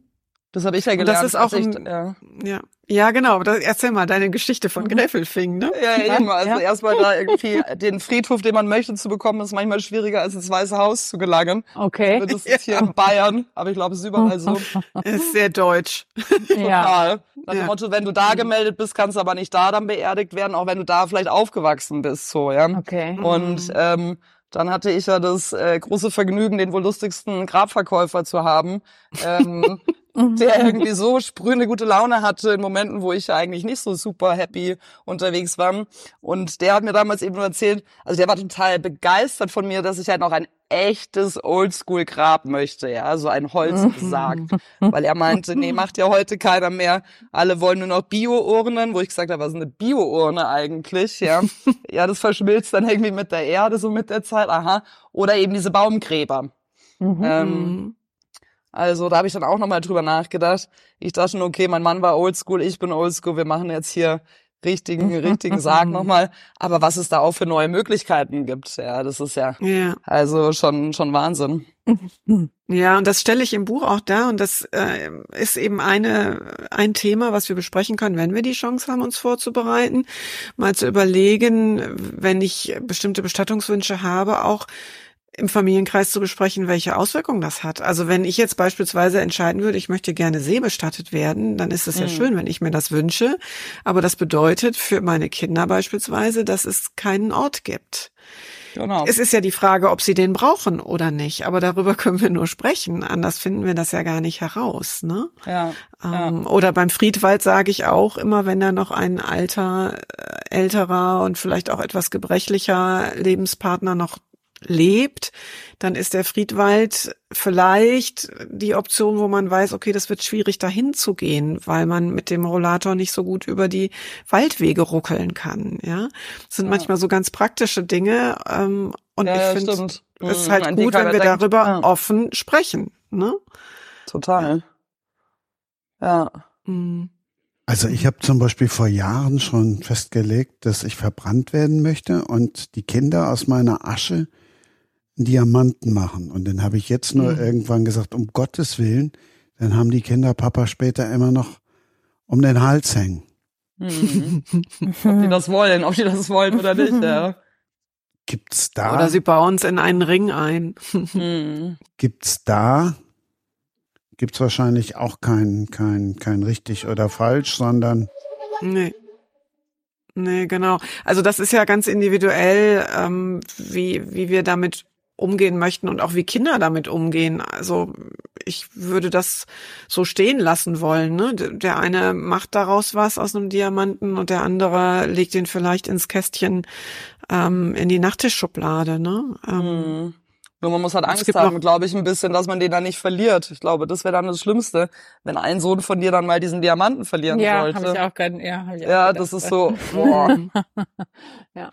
Also das ist immer so ein bisschen die Krux bei den Dingen, die aus der Asche mhm. gemacht werden können. Es gibt Erinnerungsschmuck aus ähm, mit Fingerabdrücken, da gibt's mittlerweile viele Anbieter. Ist man halt ein bisschen darauf angewiesen, entweder selber vorher mal einen Fingerabdruck zu nehmen oder einen Bestatter zu haben, der darauf hinweist dass das noch gemacht wird, ne? Weil in dem Moment, wo beerdigt ist oder wo kremiert mhm. wurde, kann man keinen Fingerabdruck mehr nehmen. Ne? Und für manche ist es schön, dadurch irgendwie eine Form von Nähe und Verbindung herzustellen und andere können sich das in dieser Form nicht vorstellen. Mhm.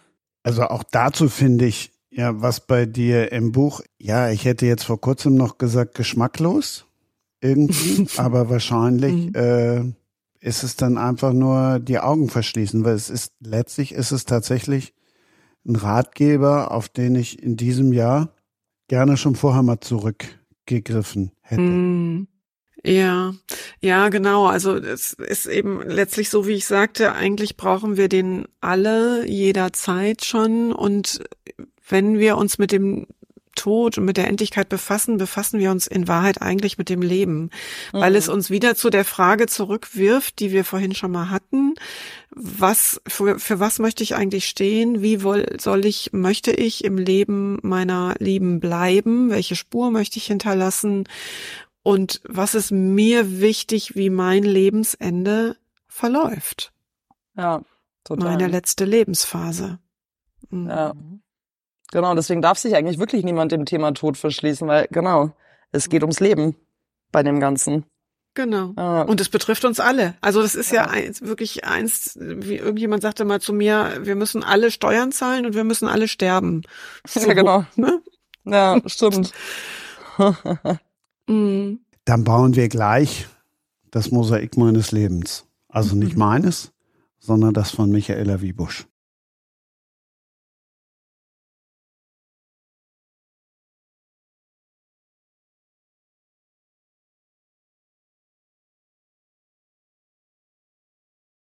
Michaela, du hast gerade noch gesagt, es ist das Mosaik unser aller Lebens. Auf jeden ja. Fall ist es mit das fröhlichste Buch in der Runde.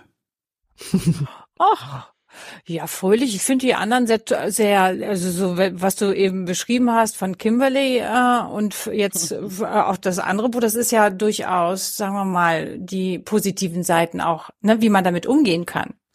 Und äh, deswegen, ich weiß nicht wenn du das so empfindest. Mosaik meines Lebens ist, glaube ich, auch so, ein, so, ein, so eine tiefgründige Geschichte, oder? Ja, aber es geht ja noch, mhm. sie lebt ja noch. Ja, sie lebt noch, ja. Das ist ja das Wichtigste. Nimm uns mal mit ins Hamsterrad. Ah ja, okay, das in, in das Hamsterrad von meiner Figur. Also es ist ja ein Ratgeber, aber ein narrativer Ratgeber. Das heißt, es ist ja eine Erzählung. Es ist die Geschichte einer Frau, die sich, äh, die zwei Kinder hat und sich im Hamsterrad ihres Alltags befindet und dann äh, glaubt, äh, sie muss äh, zu sich selbst finden, fährt nach Griechenland und äh, trifft dort auf ein Mosaik und ähm, das sie nicht versteht. Das findet sie in einem Haus, das ist das Haus des Lebens und dort trifft sie auf eine alte Bekannte, die weiht sie in das Geheimnis des Mosaiks ein. Und in diesem Mosaik sind zwölf Archetypen und diese Archetypen ist, im Prinzip ist dieses Buch ein Stück weit nach dem Psychoanalytiker C.G. Jung. Der hat die Archetypen im Prinzip das mhm. Konzept der Archetypen erfunden. Das bin nicht ich. Ich habe sie im Prinzip mit dieser Geschichte alltagstauglich gemacht. Das heißt, wenn ich die Geschichte lese, erfahre ich, mh, hm, wer da an Urbildern in mir alles drin ist. Und ähm, ich habe für mich festgestellt, je besser ich mich kennenlerne, desto besser kann ich auch mit meinem Leben, mit meinen Gefühlen umgehen, mit der Welt, mit den anderen Menschen. Ich kann, also wir kommunizieren ja den ganzen Tag eigentlich mit uns. Und schon morgens früh, wenn ich aufwache, werde ich mit irgendwelchen Gedanken, die immer wieder sich in den gleichen Schleifen befinden, konfrontiert. Jetzt muss ich noch das machen, jetzt muss ich noch das machen, dann muss ich das, dann muss ich das, also wie auf Autopilot geschaltet. Und irgendwann habe ich mich gefragt, was ist es eigentlich? Ich habe mich doch eigentlich auch mal anders in Erinnerung. Ich hetze hier durch den Alltag, komme nicht zur Ruhe und mich stresst das, dieser Antreiber, die mich ständig befehlen, dass ich das tun muss, das tun muss und das tun muss. Und dann las ich von dem C.G. Jung die Archetypen und dachte mir, das ist da in mir. Also wir haben alle zwölf Persönlichkeitsanteile und unterschiedliche Ich-Formen und Ich-Versionen. Und die reden mit mir. Das sind alles Geschichtenerzähler. Die erzählen mir jeden Tag eine andere Geschichte. Mhm. Und manche immer dieselbe. Und es sind laute Stimmen. Also es gibt zum Beispiel da die Herrscherin, die eben sagt, du musst das machen, die kritisiert mich, das ist die innere Kritikerin, die innere Antreiberin. Das ist die Herrscherin in uns. Also C.G. Jung hat es immer noch ein bisschen komplizierter und anders gemacht. Und ich habe das vereinfacht und dann gibt es die Schwarzseherin Cassandra, ja, hier unsere Gesellschaft, die an einem mhm. Cassandra-Syndrom leidet, weil wir in unseren äh, in unseren Ängsten gefangen sind. Ja, und in unserem furchtsamen Ich, das geht schief, das wird doch nichts, das ist doch schrecklich, nein, das machst du nicht gut.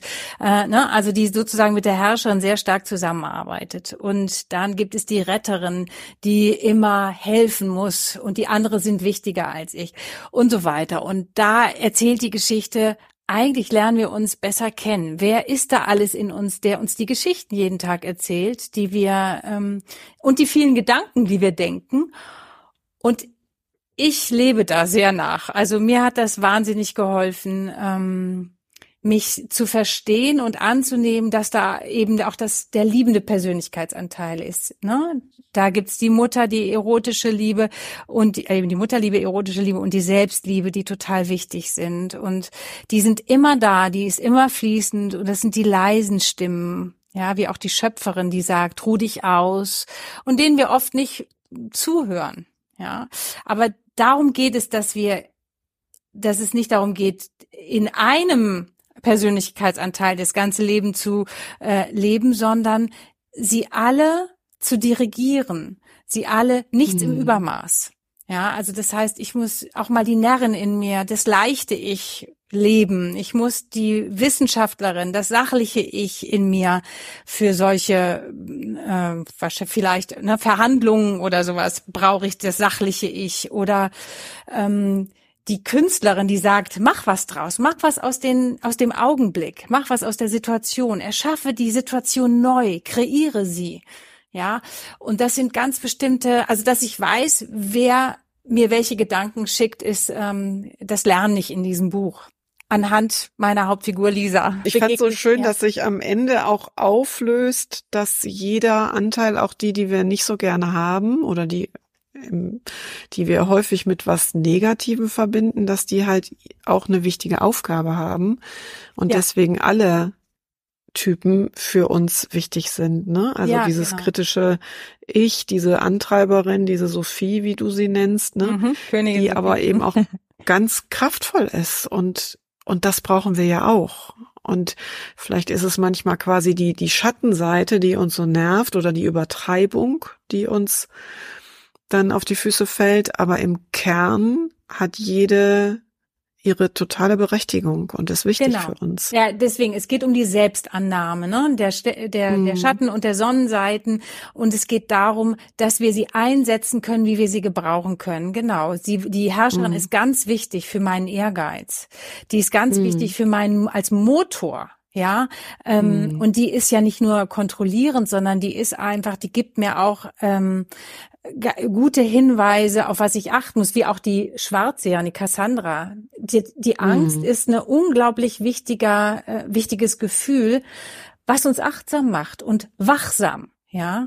Mhm. Und wir müssen einfach in den Dialog mit uns gehen. Und das ist, glaube ich, das, oder nicht, das glaube ich, sondern das weiß ich. Das ist auch das Konzept von C.G. Jung, der sagt, äh, wir müssen unseren Gefühlen und Gedanken Rollen geben äh, und mit ihnen in einen Dialog treten. Und wir reden. Wie oft sind wir so auf Autopilot gesch äh, ge geschaltet und, und ähm, lassen die Gedanken immer einfach so Ach ja, und lass uns davon diktieren und treiben. Dabei geht es um Selbstbestimmung. Es geht darum, will ich mhm. das so haben, möchte oder was brauche ich eigentlich? Ja, wie du eben sagtest, Kimberly, ich habe dann irgendwann gesagt, ich ich mach was draus aus der Situation. Da war da eine mhm. Künstlerin, die gesagt hat, mach was draus oder gib ja, dem mhm. Augenblick werde aktiv, einen, ne? genau, ja. werde aktiv oder eben auch gib dem Augenblick einfach einen anderen eine andere Musik. Die ganze ja. Zeit war war es die schwere Musik und jetzt kriegt es wieder vielleicht einen anderen Takt, einen anderen Rhythmus. Und die Schöpferin ist die, die wir immer brauchen. Es ist die, die uns Vertrauen gibt und darauf achtet, dass wir immer im Einklang mit uns mhm. sozusagen den Tag verbringen und sagen, oh, jetzt musst du dich ausruhen, jetzt mach langsamer. Das ist die, die intuitive Stimme. Aber wir mhm. führen sie alle. Wir führen unsere komplette Persönlichkeit, unser komplettes Orchester. Und das wissen ganz mhm. viele Menschen nicht. Und dabei sind wir, wenn wir wüssten, was unsere Gesellschaft gerade ausmacht, das ist die, das ist die Herrscherin, die treibt mhm. an, die Schwarzseherin, die ist, hält uns in der Angst gefangen oder die ist Extreme, die Retterin. Wenn wir retten können, retten wir alle schnell und dann fallen wir alle wieder mhm. das große schwarze Loch in die Schwarzseherin, in unserer Angst. Hm, und das ist total interessant, weil die ja. Persönlichkeitsanteile mhm. diktieren unsere Gesellschaft. Wirklich ist mhm. phänomenal. Und dann mhm. gibt es, aber die Liebende gibt's in uns, die Künstler und die Närren gibt's, die schönen Stimmen, die sind so, die hören wir oft gar nicht. Ja, das ist so, mhm. weil die anderen so laut sind und so bestätigend. Ne? Ja. Mhm. Ich finde, wir haben auch noch ganz viele Wissenschaftlerinnen in der Gesellschaft, also äh, mhm. die Gefühle eher ausklammern und auf die Stimmt. Sache gehen. Mhm. Und manchmal denken wir ja, also manchmal höre ich auch so, ähm, ich habe eine Zeit lang in einem ganz anderen Bereich gearbeitet und so äh, Organisations- und Teamentwicklung gemacht. Und dann, wenn ich so gefragt habe, wie habt ihr denn so, wie löst ihr denn eure Konflikte? Ja, das machen wir ganz sachlich. Das machen wir ganz mhm. sachlich. Ja. Und dann denke ich immer, ja. ah, hm, das geht nicht so, ne? Ja. Um, ähm, weil wir die Gefühle ja immer dabei haben. Aber ich glaube, so ticken wir auch gesellschaftlich. Ne? Wir hätten es gern alles irgendwie erklärbar und suchen die Erklärungen und damit ist es für uns mhm. Irgendwie rund. Oder dass man es halt wie so einen Knopfdruck macht, ne? Nach ja, dem Motto, wenn ich genau. den Computer bedienen kann, mache ich hier die Gefühle auf mhm. oder mit einer Fernbedienung mal auf on mhm. oder mal auf off. Ja, Wie es mir gerade genau. so taugt, ne? Schön wär's. Genau. Genau. Ja. Aber dass es anstrengend ist und dass es sicherlich unsere Gefühle zuzulassen und wahrzunehmen und dann zu sagen, okay, mm. aber in welche Richtung lasse ich sie fließen? Ja, oder welche ja. Rolle gebe ich ihm oder ihr? Also ja. man kann ja einen Augenblick wirklich, das ich, das, ich mag das tatsächlich sehr, diesen, diesen, äh, diese Choreografin des Augenblicks, äh, die Pina, die Künstlerin, ja. die dann einfach immer, ja. dass du kannst einen Augenblick unterschiedlich tanzen, du kannst ein Gespräch unterschiedlich tanzen und ja. gestalten. Es ist immer wieder neu. Mhm. Du kannst es ganz, mhm. ganz, es liegt an dir, wie du, ja. Und die Leute, die, mhm. die oder viele Menschen, das ist mir alles zu anstrengend, soll bitte alles schnell, schnell und automatisch gehen. Ja. Mhm. Oder, oder was eben auch toll helfen kann, habe ich gemerkt, ist wirklich nur ein Lächeln. Ne? Ja. Das klingt ja. so banal. Also warum mhm. schaffen wir es nicht häufiger zu lächeln? Wenn es mir schlecht mhm. ging und ich in Situationen war, ein Wildfremder mich einfach angelächelt, boah, das hat mir so viel Kraft mhm. geschenkt in dem Moment. Mhm. Ich wäre am liebsten jeden mhm. immer um den Hals gefallen. Ja, mhm. ähm, das macht so viel aus im Alltag schon. Genau, und das ist die Liebe ja auch, ne, und zu, ja. zueinander oder die Empathie. Wenn ich mit mir liebevoll umgehe, dann kann ich dem anderen ein Lächeln schenken, weil ich einfach auch heraus, weil ich merke, ich bin oder bin ich, bin ich zufrieden mit mir bin und mich mhm. kenne und sage, das, mhm. das kenne ich, das ist mir, also mir ist eigentlich gar nichts mehr nicht vertraut, ja.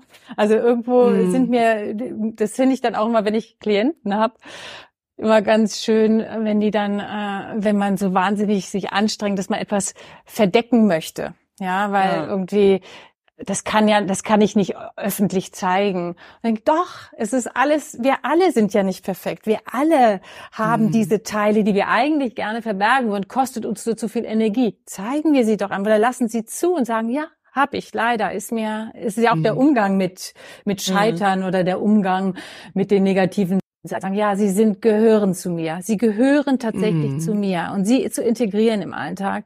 Aber sie sind auch unangenehm, aber ich. ich glaube, die Menschen schätzen das sehr, wenn man es zulässt, ja. ja.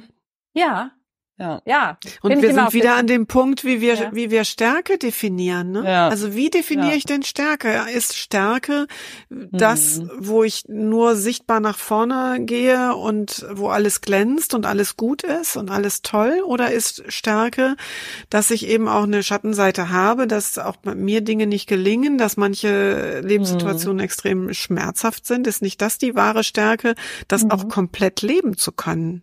Total. Und sich eben nicht zu mhm. schämen und nur zu verkriechen. Mhm. Ja? Also mhm. viel mehr Schwäche auch außen stattfinden mhm. lassen, finde ich. Mhm. Nicht nur im eigenen Wohnzimmer.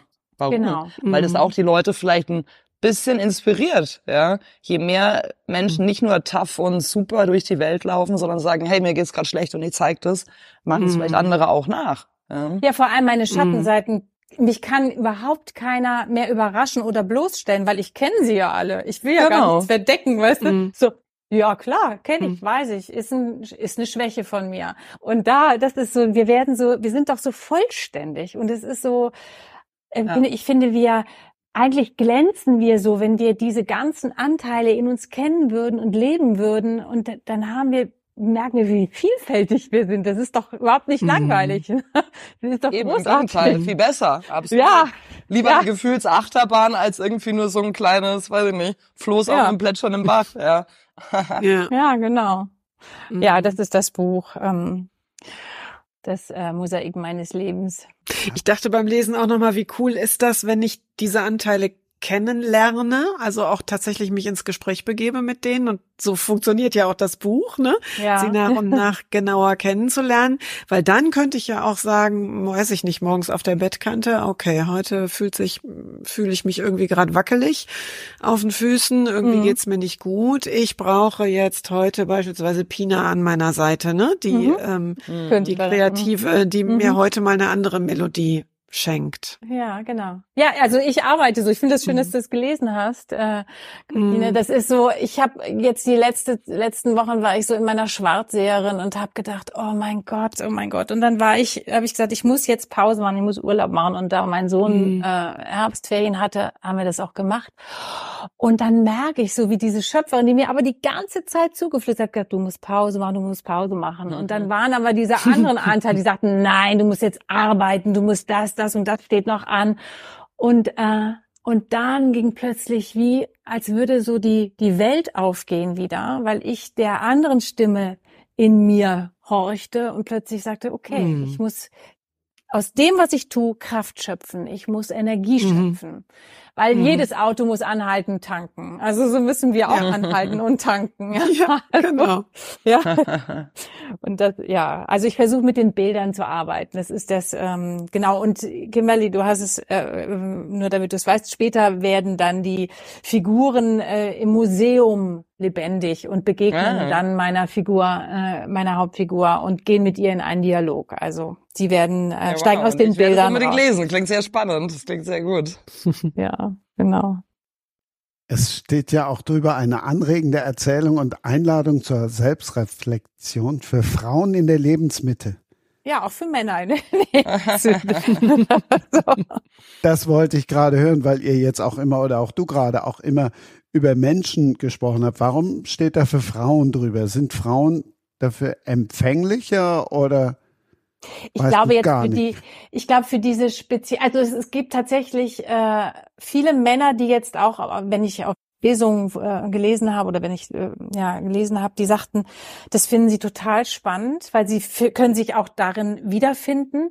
Ich glaube, dass so die Geschichte der Frau äh, jetzt, ne, und sie setzt sich dann damit auseinander, ob sie egoistisch ist, wenn sie alleine wegverreist ich glaube, die Geschichte selber, die spricht dann eher Frauen an, aber das Konzept von C.G. Jung mit den zwölf Archetypen, das ist total spannend für Männer. Und ich arbeite sehr danach mit meinen Klienten. Und es war, gab einen Klienten, den fand ich ganz toll. Es war ein Informatiker und er sagte, er ist so erleichtert, dass er weiß, dass er noch viel mehr Anteile hat, weil er dachte, er wäre nur dieser Wissenschaftler und er findet mhm. das eine totale Bereicherung. Also viele Männer mhm. ähm, äh, können mit diesem Konzept anf äh, etwas anfangen und äh, arbeiten damit. Das muss ich echt auch sagen, ja.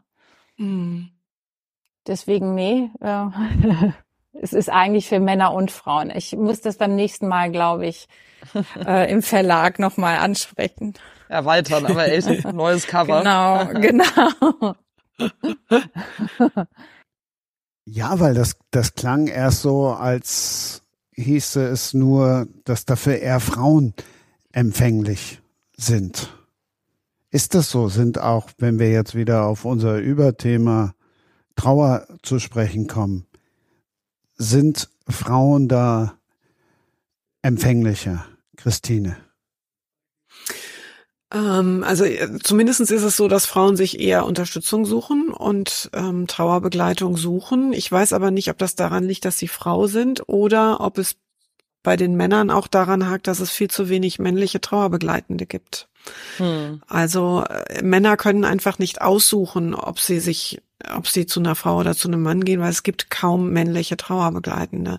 Was ich sehr, sehr schade finde. Ich bilde ja selber auch Trauerbegleitende aus und ähm, in manchen Kursen ist dann, sind dann ein, zwei, drei Männer, in anderen Kursen sind halt keine Männer, weil die sich gar nicht erst für diese Aufgabe ähm, hm. interessieren und bewerben ganz grundsätzlich, glaube ich, wir Menschen trauern.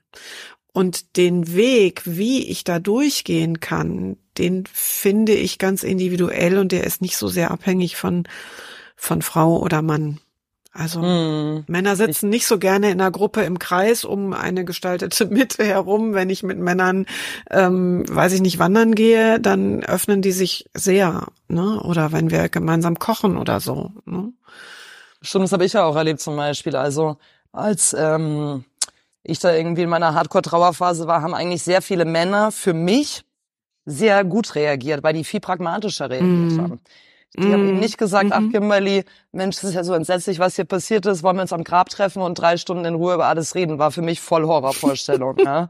Ich wusste, was passiert ist, ich muss nicht drei Stunden am Grab hocken und mein ganzes Leid irgendwie vor mich hin monologisieren.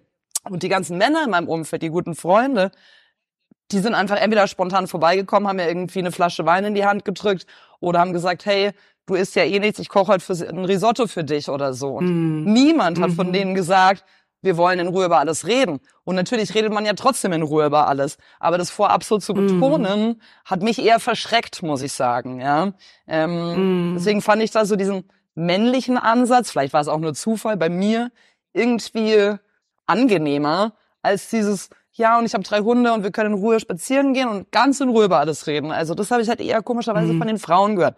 Heißt natürlich, um Gottes Willen kein Pauschalurteil. Ich hatte auch ganz großartige Frauen in meinem Umfeld, wie du auch gerade zu Recht gesagt hast, äh, Trauern ist menschlich. Ne? Ähm, mm. Ist manchmal eine Charakterfrage, vielleicht eher, wie man damit umgeht und gar nicht eine Geschlechterfrage, glaube ich. Mm.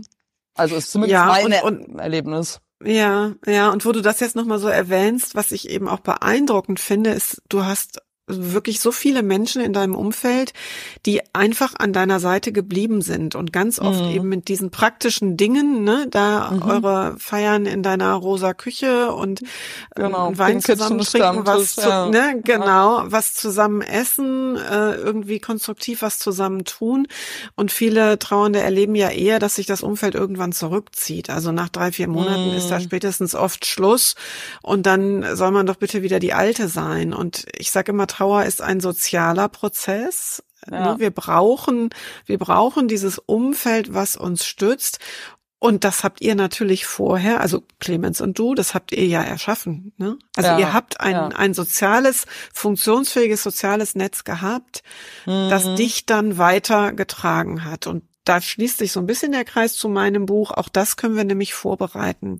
Mhm. Wenn ich zu Lebzeiten mhm. als Einsiedler lebe oder Freundschaften nicht pflege, dann kann ich nicht erwarten, dass in Krisenzeiten alle bei mir sind. Ja, das stimmt. Ja, mhm. ja, ja. Und es ist ganz wichtig. Ich habe auch gemerkt, also Hoffnung geht eigentlich nur durch Gemeinschaft. Ja, die Vorstellung, ja. ich wäre in all der Zeit komplett allein gewesen.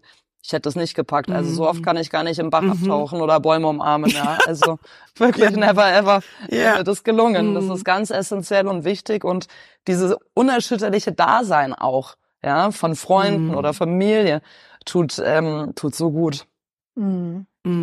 Ja. Da sehen wir doch oder da merken wir doch erstmal, vielleicht hat man es da auch nicht so an sich rankommen lassen, wenn wir jetzt einfach mal die Uhr oder den Kalender zwei Jahre zurückschlagen wie schrecklich das gewesen sein muss für all die, die vor zwei Jahren in der Hochphase von Corona hm. Menschen verloren haben. Hm. hm. Und dann ich noch glaube, getrennt sein mussten. Ne? Ja, genau. Ja, die konnten genau. diese zehn Stunden nicht am, genau. Genau. Nee, ja, genau. Ja. genau. Ich glaube, dass wir einen ganz großen Berg nicht gut gelebter Abschiede aus der Corona-Pandemie vor uns herschieben, hm. die jetzt erstmal ähm, weggepackt wurden, weil das Leben irgendwie dann doch weitergeht. Aber wenn diese Familien mhm. den nächsten Verlust erleben, dann kommt das Alter wieder hoch. Und ich erlebe auch tatsächlich ja. in, in, meinen Klienten erlebe ich es auch, dass sie teilweise eben jetzt zwei, drei Jahre danach kommen und sagen, ich komme damit nicht klar. Ich habe mhm. die letzten Wochen sie nicht sehen dürfen. Ich konnte nicht Abschied nehmen. Ich weiß bis heute nicht, wie ich das realisieren soll, was da passiert ist. Mhm. Es ist für die Gesellschaft ja. tragisch. Ja. ja, total. Ja, nicht nur für die Gesellschaft, sondern auch für jeden Einzelnen oder jeder Einzelne, mhm. oder nicht? Mhm. Ja, ja, klar, klar, ja. Mhm. Weil es ist wirklich wichtig, habe ich ja auch gemerkt. Es ist schon wichtig, bei dem Menschen sein zu dürfen, der gerade mhm. gestorben ist, oder auch äh, genug Leute zur Beerdigung einzuladen, ne? was ja auch alles mhm. in der mhm. Corona-Zeit nicht möglich war. Mhm. mhm. Also und auch dann beisammen sein zu können, so mhm. oft wie man das möchte, mit Freunden beisammen sein zu können. Ja, total. Ja, und nicht irgendwie hier ein oder zwei Haushalt und was da alles gab, oh je, ja. Mhm. Ja.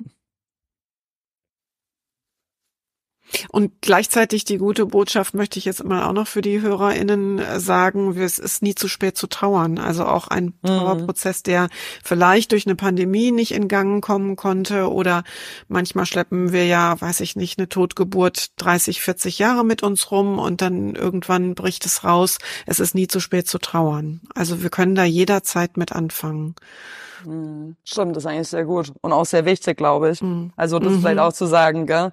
Die Menschen, die sich da mhm. nicht so rangetraut haben, konnten, wollten, mhm. durften, wie auch immer, mhm. mhm. dem, dem mal irgendwie aktiv vielleicht äh, das anzupacken. Ja, mhm. ich stelle ja. mich jetzt der Trauer, ich lasse die mal raus. Was ist eigentlich hier bei mir ja. passiert und so, ne? Genau. Ja, weil das kann nur, kann nur heilsam sein als die ewige Verdrängung oder so. Ja, um auf den Anfang nochmal zurückzukommen, warum ich diese Ausgabe ja auch vorgezogen habe, also um auf Hans Meiser nochmal zurückzukommen. Ich habe mir jetzt, ich wusste von seinem Tod vorher, ganz oft noch seine letzten WhatsApps an mich durchgelesen, seine Voicemails angehört und ich wusste mhm. jetzt nie, ist es, oder ich weiß es immer noch nicht, ehrlicherweise, ich weiß auch nicht, wann ich es weiß, tut das jetzt weh? Oder ist es hilfreich oder ist es nicht hilfreich? Tja, mhm. also ich habe zum Beispiel bis heute nicht äh, die Mailbox meines Mannes angerufen, was ja angeblich auch immer viele machen mhm. oder was man auch in so mhm. Filmen sieht, um seine Stimme zu hören oder mhm.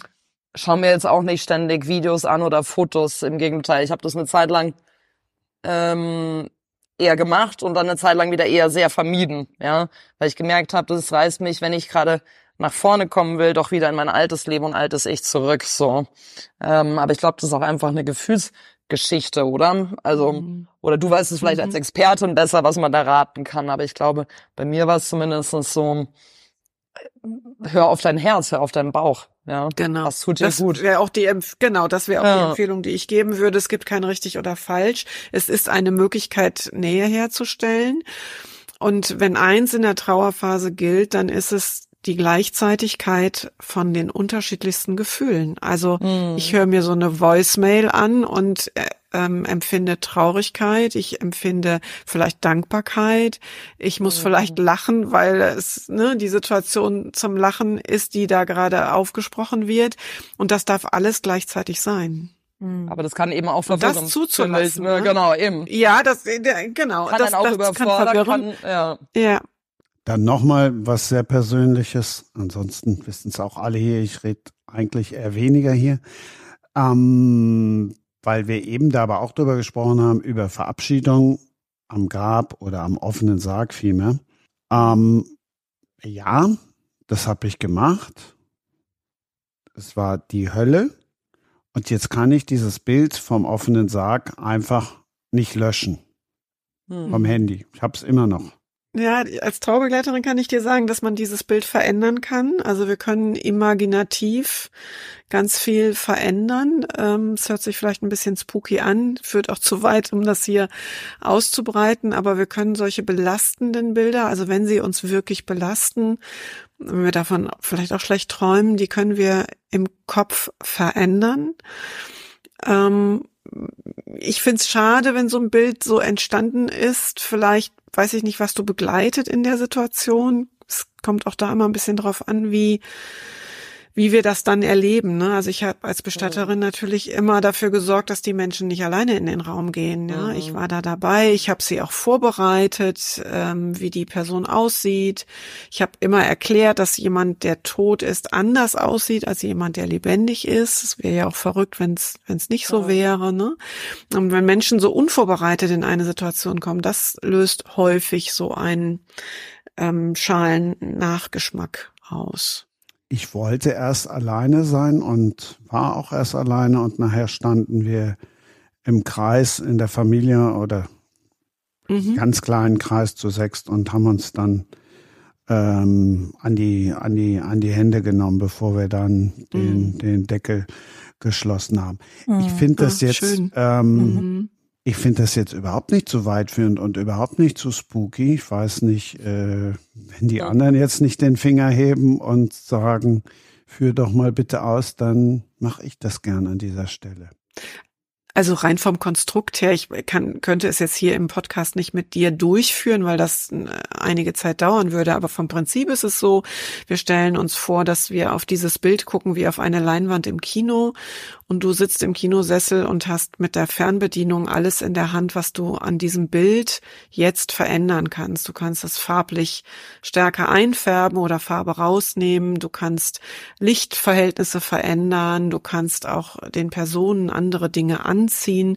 Manche verändern dann beispielsweise in einer Krankenhaussituation, dass dann die Schläuche gezogen werden, dass die ganzen Apparate nicht mehr zu sehen sind.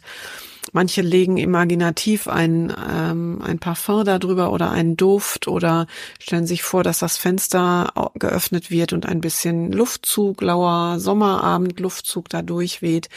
Und das stellen wir uns dann eben ganz intensiv vor und irgendwann ist das Bild so, wir können das auch verkleinern und vergrößern und irgendwann ist das Bild so, dass mm, der Klient, die Klientin sagt, so kann ich da jetzt drauf sehen, das ist in Ordnung.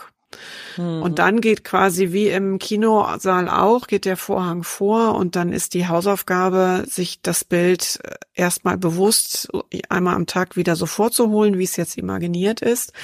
Und dann passiert nämlich verrückterweise das, dass wenn die nächste Situation kommt, wo bisher eigentlich immer dieses alte, schmerzhafte Bild sich sofort vor unsere Augen geschoben hat, dass dann das Neue kommt. Also richtig Filter drauflegen quasi. Ja, ja mhm. genau. Wohlfühlfilter genau. quasi oder Gutfühlfilter. Ja. Mhm. ja. Spannend. Genau.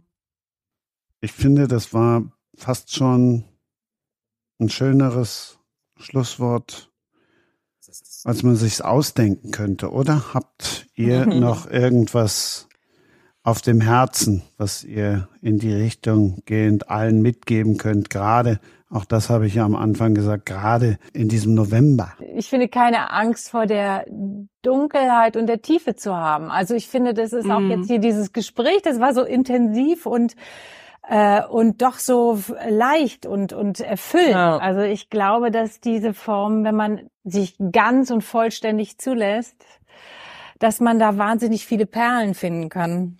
Und äh, mhm. auch im November.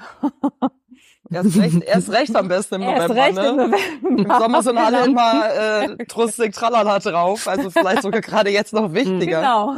Ja. Ja.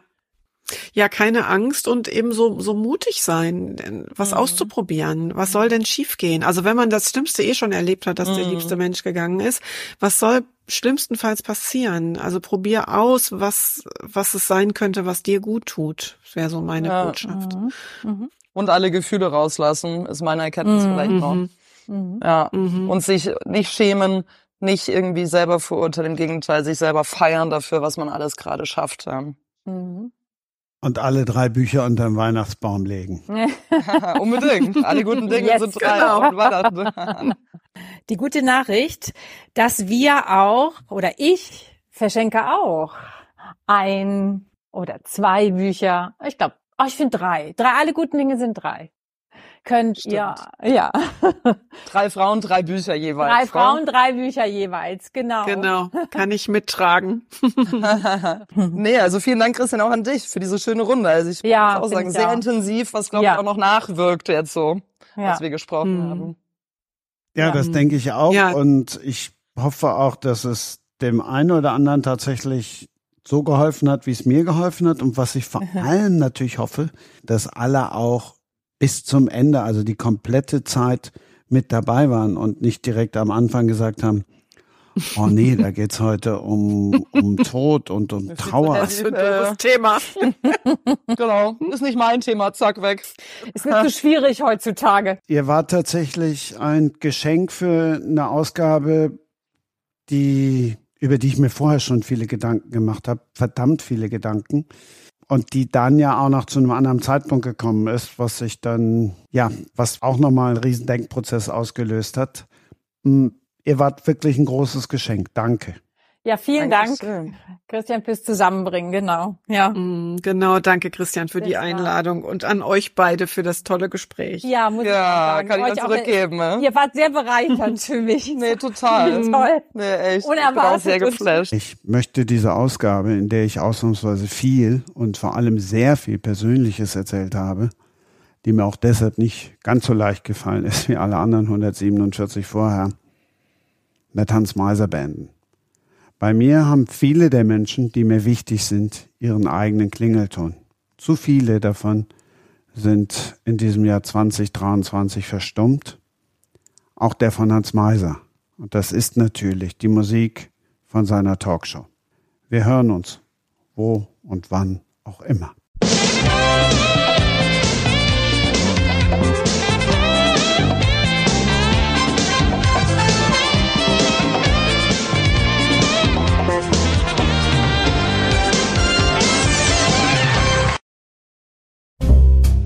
Das war Sprenger spricht.